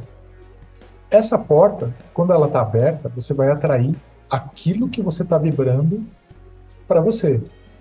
E nessas, eh, e nessas portas você tem não só anjos, como outras entidades também. Então, é, o que pode acontecer é o cara ir lá fazer um ritual, faz uma chave, de repente, se o cara for bom, ele consegue realmente abrir essa porta e ele vai atrair alguma coisa. Pode ser que o que venha atenda o que ele peça, mas pode ser que o que venha zoe o cara. Então tem, a, tem as duas chances. Normalmente é aquilo que o cara tá vibrando. Então, se o cara tá Porque com... o próprio John Dee teve que passar por situações onde ele enfrentou Caco Diamonds, né? Vários. É, era, essa a pergunta. Então, o cara pode estar chamando um anjo e receber um Cacodaimonn na, na Cacunda lá. Inclusive, ele pode receber um Cacodaimonn me dizendo que é anjo, que aconteceu com o próprio Di, tem relato disso. Que beleza. Depois, é, aí ele teve que. Teve alguns momentos que os anjos é, intercederam e, e, e baniram, Outros que ele teve que ir lá queimar enxofre, fazer lá uns ritual dele lá para banir os espíritos. É, eu já tive nos lugares onde eu tenho certeza que, que caiu umas cagadas dentro. o Grola sabe do que eu tô falando. É. Às vezes, às vezes é tempo. Às vezes a, a, a, a egrégora começa bem estruturada. Se você não cuida, ela, ela vai ruim, cara, entendeu? Não é, não é, enfim, cara, tem ordem que acontece isso, tem terreiro que acontece isso, tem, tem igreja que acontece isso, tem igreja que acontece isso, mas a intenção inicial é boa. É, só que aquilo. Não, não, não, não, quero nem, não quero nem entrar nesse terreno da intenção. Não, tô... não, mas a questão, a questão, a questão é, é, é, é, daqui a pouco começa a ter gente, começa a envolver ego, começa a envolver uma par de coisa, e aí, meu querido, você segurar o rojão, é, você, você se perder é um dois. Entendeu? Tá, Acontece. Todos os lugares que eu já estive, todos os grupos que tem o ser humano, Sim. Tem treta, cara. O que fode é a gente. A maçonaria fala, tem é. treta pra caramba lá dentro. É na Rosa Cruz, terreiro é tem treta. É no terreiro. É, até na ayahuasca, cara. Tem um grupo de ayahuasca que você pega lá, que você fala, meu, os caras tomam ayahuasca, que é um negócio que deixa todo mundo calmo, ligado com o lado espiritual. Meu, vem o ego e o negócio O ser humano é complicado. É Agora, assim, para a gente ir encaminhando aqui, beleza, o cara chegou, pô, gostei disso aí, quero começar a estudar. Qual é o caminho para quem quer começar a estudar enoquiano? Vamos ver as. Vai lá, Robson. O, o, o, Neo-Enoquiano e o Enoquiano tradicional. Qual, qual, qual o, o, o Robson, eu sei que tem o enoquiano.com.br, o Ulisses está escrevendo um livro. É, mas aí, o, o, como, como faz? Bom, Robson primeiro, como faz? Aí a pessoa, primeiramente, ela precisa saber qual é a linha qual se adequa melhor. Porque nós temos várias linhagens neo-enoquianas, enoquianas, e aí, até mesmo no nosso site, no, site não, no nosso grupo a gente disponibiliza um PDF que é justamente para falar disso. De como a pessoa identificar qual é a melhor linhagem para ela. Eu, eu, ia, eu ia fazer uma pergunta um pouco, um pouco antes dessa, porque a gente falou o que, que era enoquiano lá no começo. Né? E o que, que não é enoquiano? O que, que você diria que não é enoquiano dessas práticas que tem por aí? O, o que que. Tipo assim, o cara tá dando o nome de enoquiano e, fala, e, e, que você diria, não, isso não tem nada a ver com enoquiano. Ou tudo é, tudo, vale, tudo tá valendo. Hum, não. Tem muita coisa que não é prática enoquiana e a gente vê hoje em dia, por ignorância, muita gente dizendo praticar o sistema e quando a gente, nós que conhecemos, vamos olhar o sistema que a pessoa supostamente está praticando, a gente olha e fala, mas isso não é enoquiano. Entendi. Então tem muita coisa aí que está dizendo que é e que não é, tem que estar tá ligado. Exato. E o que que torna o enoquiano diferentão, então? O que que tem de diferente no enoquiano? Tem uma língua, tem um alfabeto, tem um... Tem Como uma língua, cara... tem um alfabeto, tem um sistema, uma estrutura, uma sistemática, né? Que mesmo do sistema estruturado do John Dee até o neo-enoquiano, ainda tem algumas coisas que são paralelas e não mudam. Então, então quer, dizer que quer dizer que se o cara estiver fazendo um chamado que está em, em, em, português, é, provavelmente ele está falando do caquinha, não é exatamente enoquiano. Tem nada a ver com enoquiano. Depende do momento. Vai ter pra, momentos que você pode falar em português, vai ter momentos que você deve falar em enoquiano. Hum, entendi. Então tem chamadas, tem, tem chaves específicas que você vai ter sempre o, o uso dessa língua específica. Certo? Sim. Legal. Ulisses, você queria complementar alguma coisa? É, desculpa. É, não, é, o que vocês falaram que não é, é enoquiano, Pô, eu já vi, acho que gente vendendo amarração em enoquiano, umas coisas assim que, que não faz parte do sistema. Você tem muita. É que assim, né? Você tem lá o sistema original e muitas outras ordens e muitas outras coisas beberam naquela, na, naquela fonte, né? Que foi o caso da Golden Dawn, o caso do Lavey, o caso do Crawl, né? Então, é, e fora isso, você tem outros caras que pegaram uma série de coisas que são Enochiano e foram é, criando novas coisas. Né? Tem a, aquele casal Schiller, que é. Uh, escreveram uma série de livros enoquianos ligando com outras egrégoras, né? Então, é, então a gente só precisa, é, e é o que eu sempre falei, né, lá no grupo, o Robson sabe disso, né? É saber separar aquilo que você está fazendo, né? E foi aquilo que eu mais sofri eh, estudando o sistema, né? Você pegava um assunto para estudar, aquilo vinha para você como se fosse algo que estava lá nos diários do dia, então você lia aquele material achando que o dia tinha feito aquilo. Depois que eu tive contato com os diários, você fala, cara, isso aqui tudo foi criado depois, né? Então, é, não tem problema, né? Não tem problema de, de, disso acontecer, mas só, uh, a, a única parte é você saber identificar, e isso é um negócio que eu sempre prego, o que, que é o quê? Colocar cada coisa na sua caixinha. Ah, aquilo que é o enoqueno tradicional que está na, na, caixinha lá do DI, aquilo que é Golden Dawn, aquilo que ela veio. E também tem as próprias práticas é, desenvolvidas aqui pelo no Brasil pelo próprio Goya. Né? O Goya fez um monte de implementos, coisas bem interessantes, inclusive, dentro da, da magia enoquena que é pra, praticada pelo pessoal lá do, do Círculo Iniciático de Hermes. Né? Então, são só separando essas vertentes, assim, acho que é o mais importante. Mas existe, mas existe também o que hoje nós vemos, por exemplo, práticas de chamada enoquiana dentro do satanismo, dentro do voodoo, dentro de outras práticas, e elas estão lá usando as chamadas enoquianas também. Caralho, o voodoo enoquiano é foda. Não, E funciona, cara. Esse livro aqui fala sobre isso. Caceta, mano. Quem que é o autor? Espera aí que eu vou mostrar a página. Essa é boa eu saber. Pra, quem, quem- é, quem está só ouvindo, esse é o Voodoo, Voodoo Spellbook. O, o, o, o Robson vai falar o autor aí daqui a pouco. O autor é uma moça chama Denise Alvarado.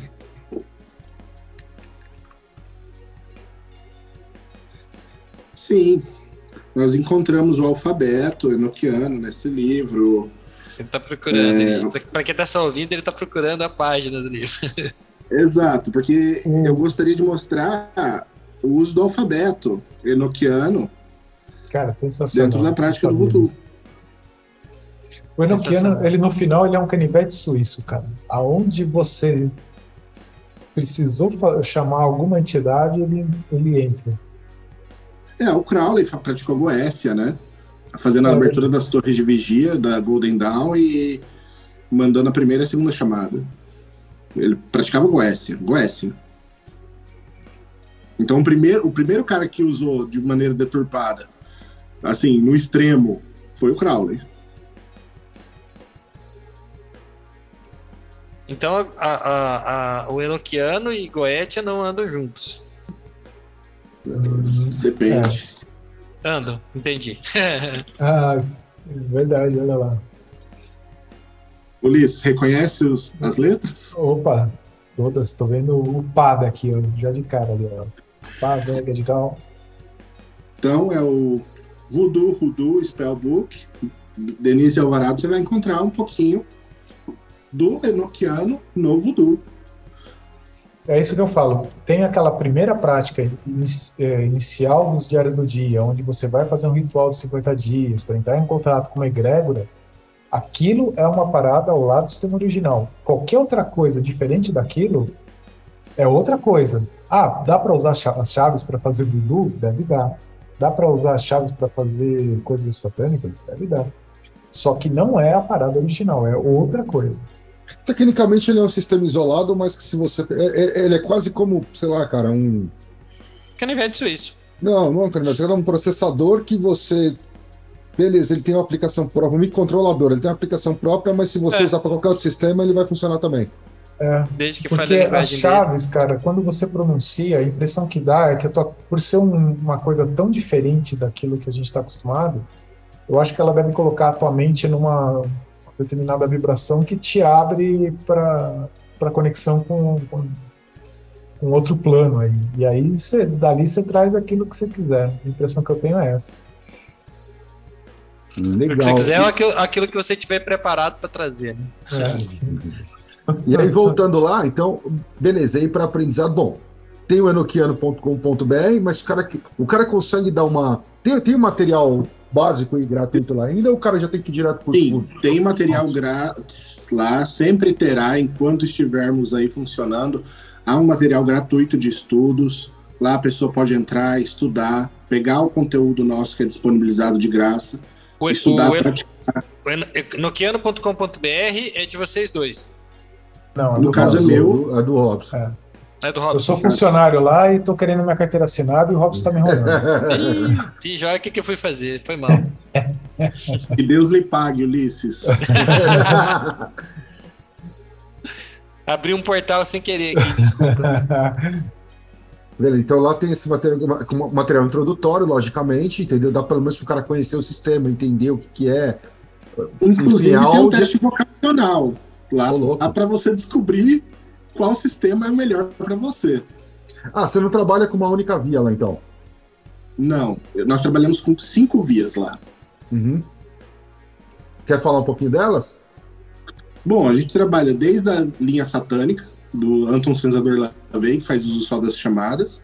A gente trabalha com a linha neo-enoquiana da Golden Dawn. A gente trabalha com a linha neo-enoquiana do Crowley, telêmica.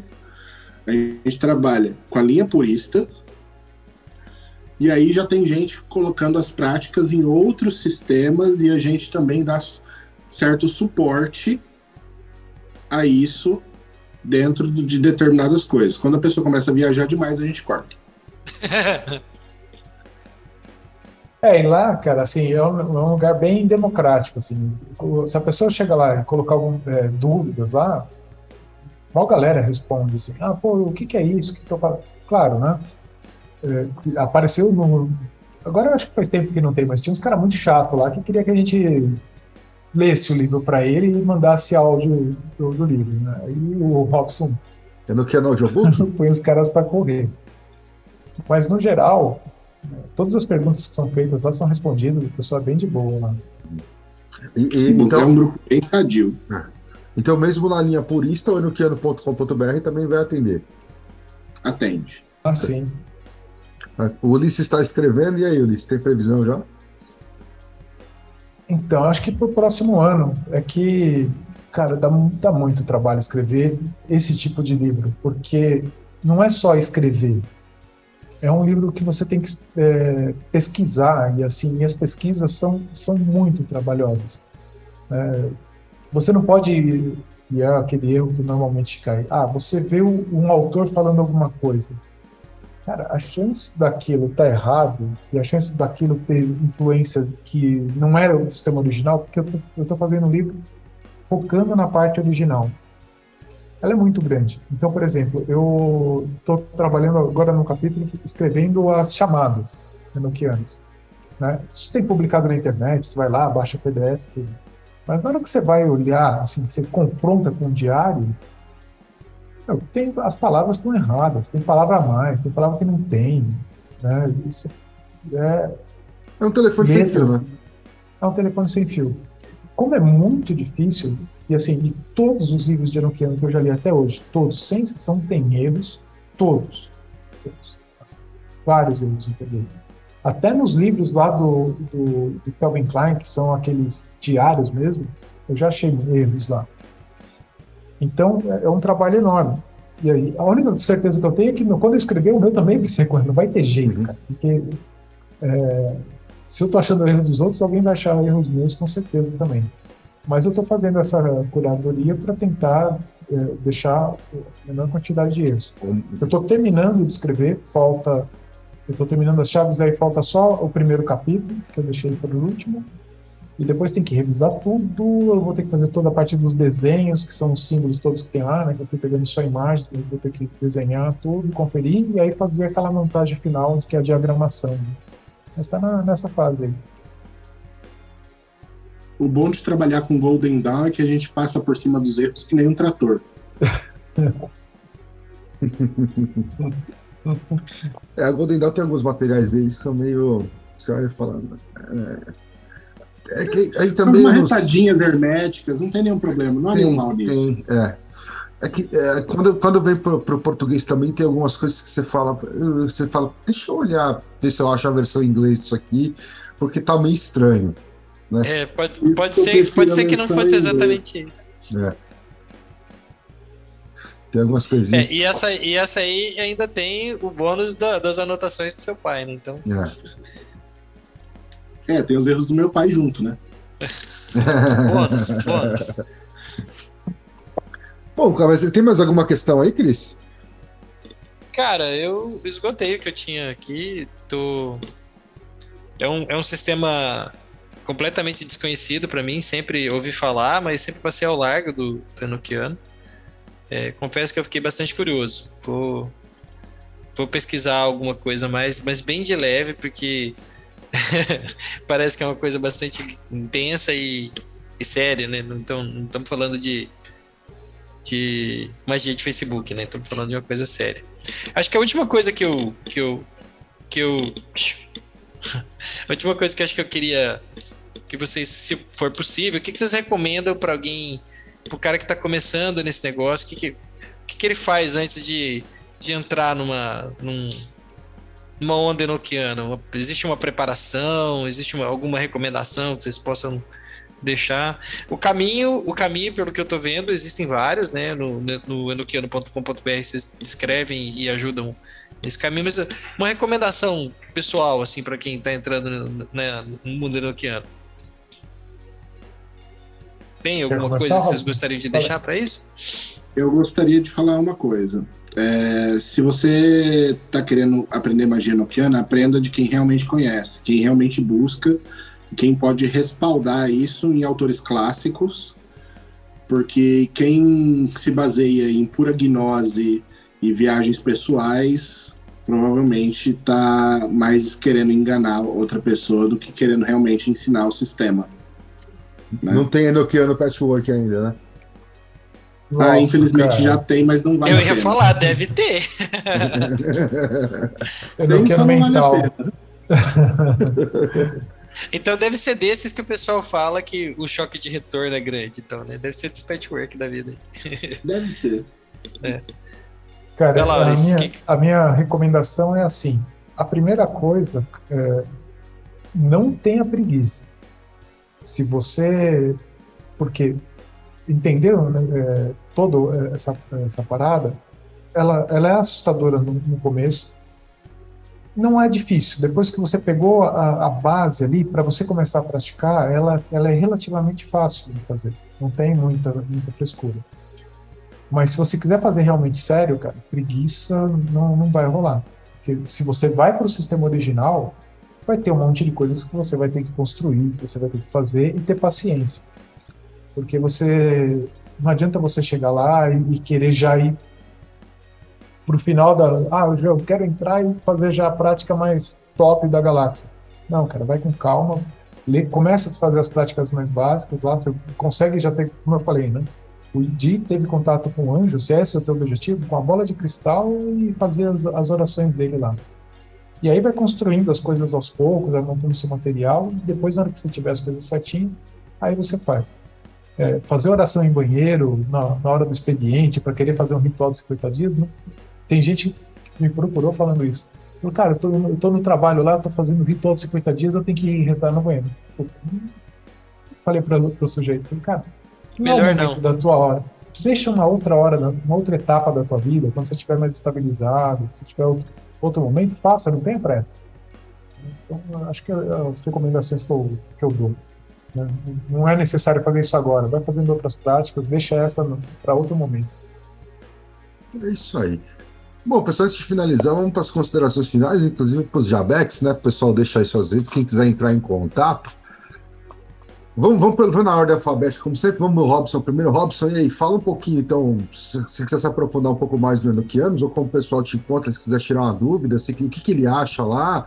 Eu, é, é eu lembro que você estava falando sobre, sobre uns cursos online, isso, eu, eu lembro de ter entrado no Enochiano, e tinha algumas coisas lá, mas estava falando de outros cursos até. Como é que está essa estrutura lá agora? Bom, é, no Brasil, quem está ministrando cursos de Enochiano o, o Goya ministra curso e eu ministro, junto com o Johan, uma mentoria, que não é necessariamente um curso, que é para quem já tem uma base do sistema e quer meter a mão na massa e não sabe por onde começar. Então, quem realmente dá um curso de magia noquiana no Brasil hoje é o Goya. Tá? Eu ministro mentoria, que é basicamente para captar pessoas que estão com dificuldade no sistema já tem um estudo, já tem uma, uma, um conhecimento, e aí a gente só vai pegar essas pessoas e falar, ó, vamos por aqui, faça isso primeiro, vamos dividir a experiência, vamos... Então a gente trabalha dessa forma, eu pelo menos trabalho dessa maneira. Nós temos lá no enoquiano.com.br uma aba chamada cursos e lá vai estar a instrução sobre a mentoria. Agora, se quem quer fazer um curso, curso mesmo, né, recomendo o do Frater Goya. O do Goya. E, e o Ulisses está escrevendo, provavelmente para o ano que vem aí teremos o, o, o livro. E, e, tem cursos de enoquiano tradicional né? em vista aí, Ulisses? Então, um monte de gente me pede isso. Um monte de gente já entra em contato comigo privado. Pô, faz um curso, você podia compartilhar. Um monte de gente me procura também para essas questões de mentoria. Mas, é, como o meu estou envolvido com outros trabalhos, assim, eu não, não pensei em nada disso ainda. Eu estou focado no livro, né, que é o... Agora que eu comecei a escrever, vou ter que ir até o fim, né, então é, vira aquela questão de honra, né, cara? Você fala, meu, não tenho capacidade de escrever um livro. Aí você fala, meu, comecei e tem que terminar. Então eu tô, eu tô nessa do livro. Mas vamos ver, de repente ano que vem, não sei. Aí lá para frente eu não sei o que, o que, eu vou fazer. Por enquanto eu recomendo sempre quando alguém me procura mentoria, eu indico pro, pro Robson, isso aí realmente eu não, não tenho como fazer. E quando alguém me pergunta de curso, eu mando pro Goi. falei, cara, vai lá com o Goi, vende lá. Se tiver dúvida, me pode me procurar. Eu, eu ajudo um monte de gente, cara. Eu não tenho, não tenho frescura, não. Entra lá no grupo de Anoquiano, estou lá à disposição. Claro, né? É, vou, vou responder à medida possível. Eu não estou disponível no momento, às vezes, né? Estou no trabalho.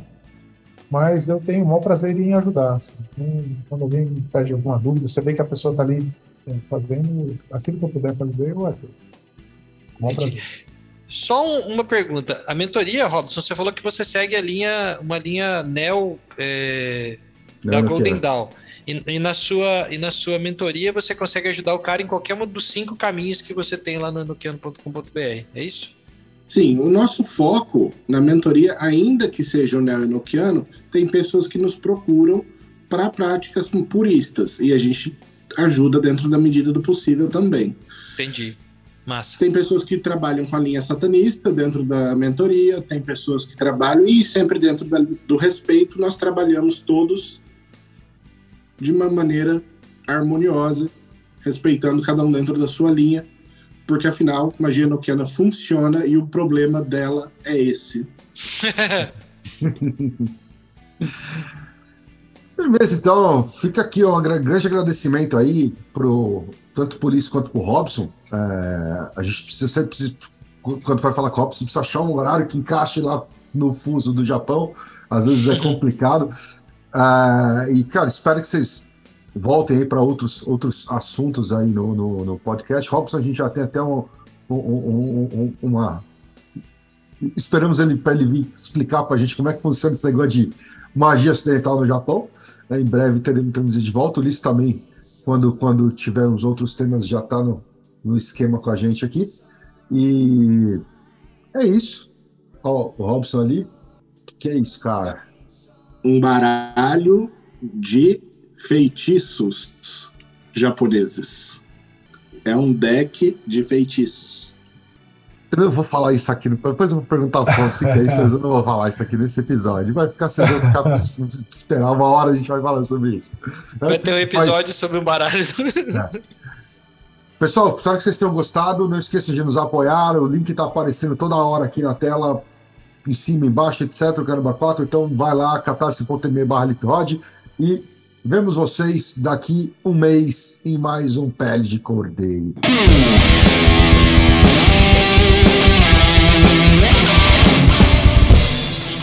Você acabou de ouvir Pele de Cordeiro, o podcast do canal Lupus em Fábula.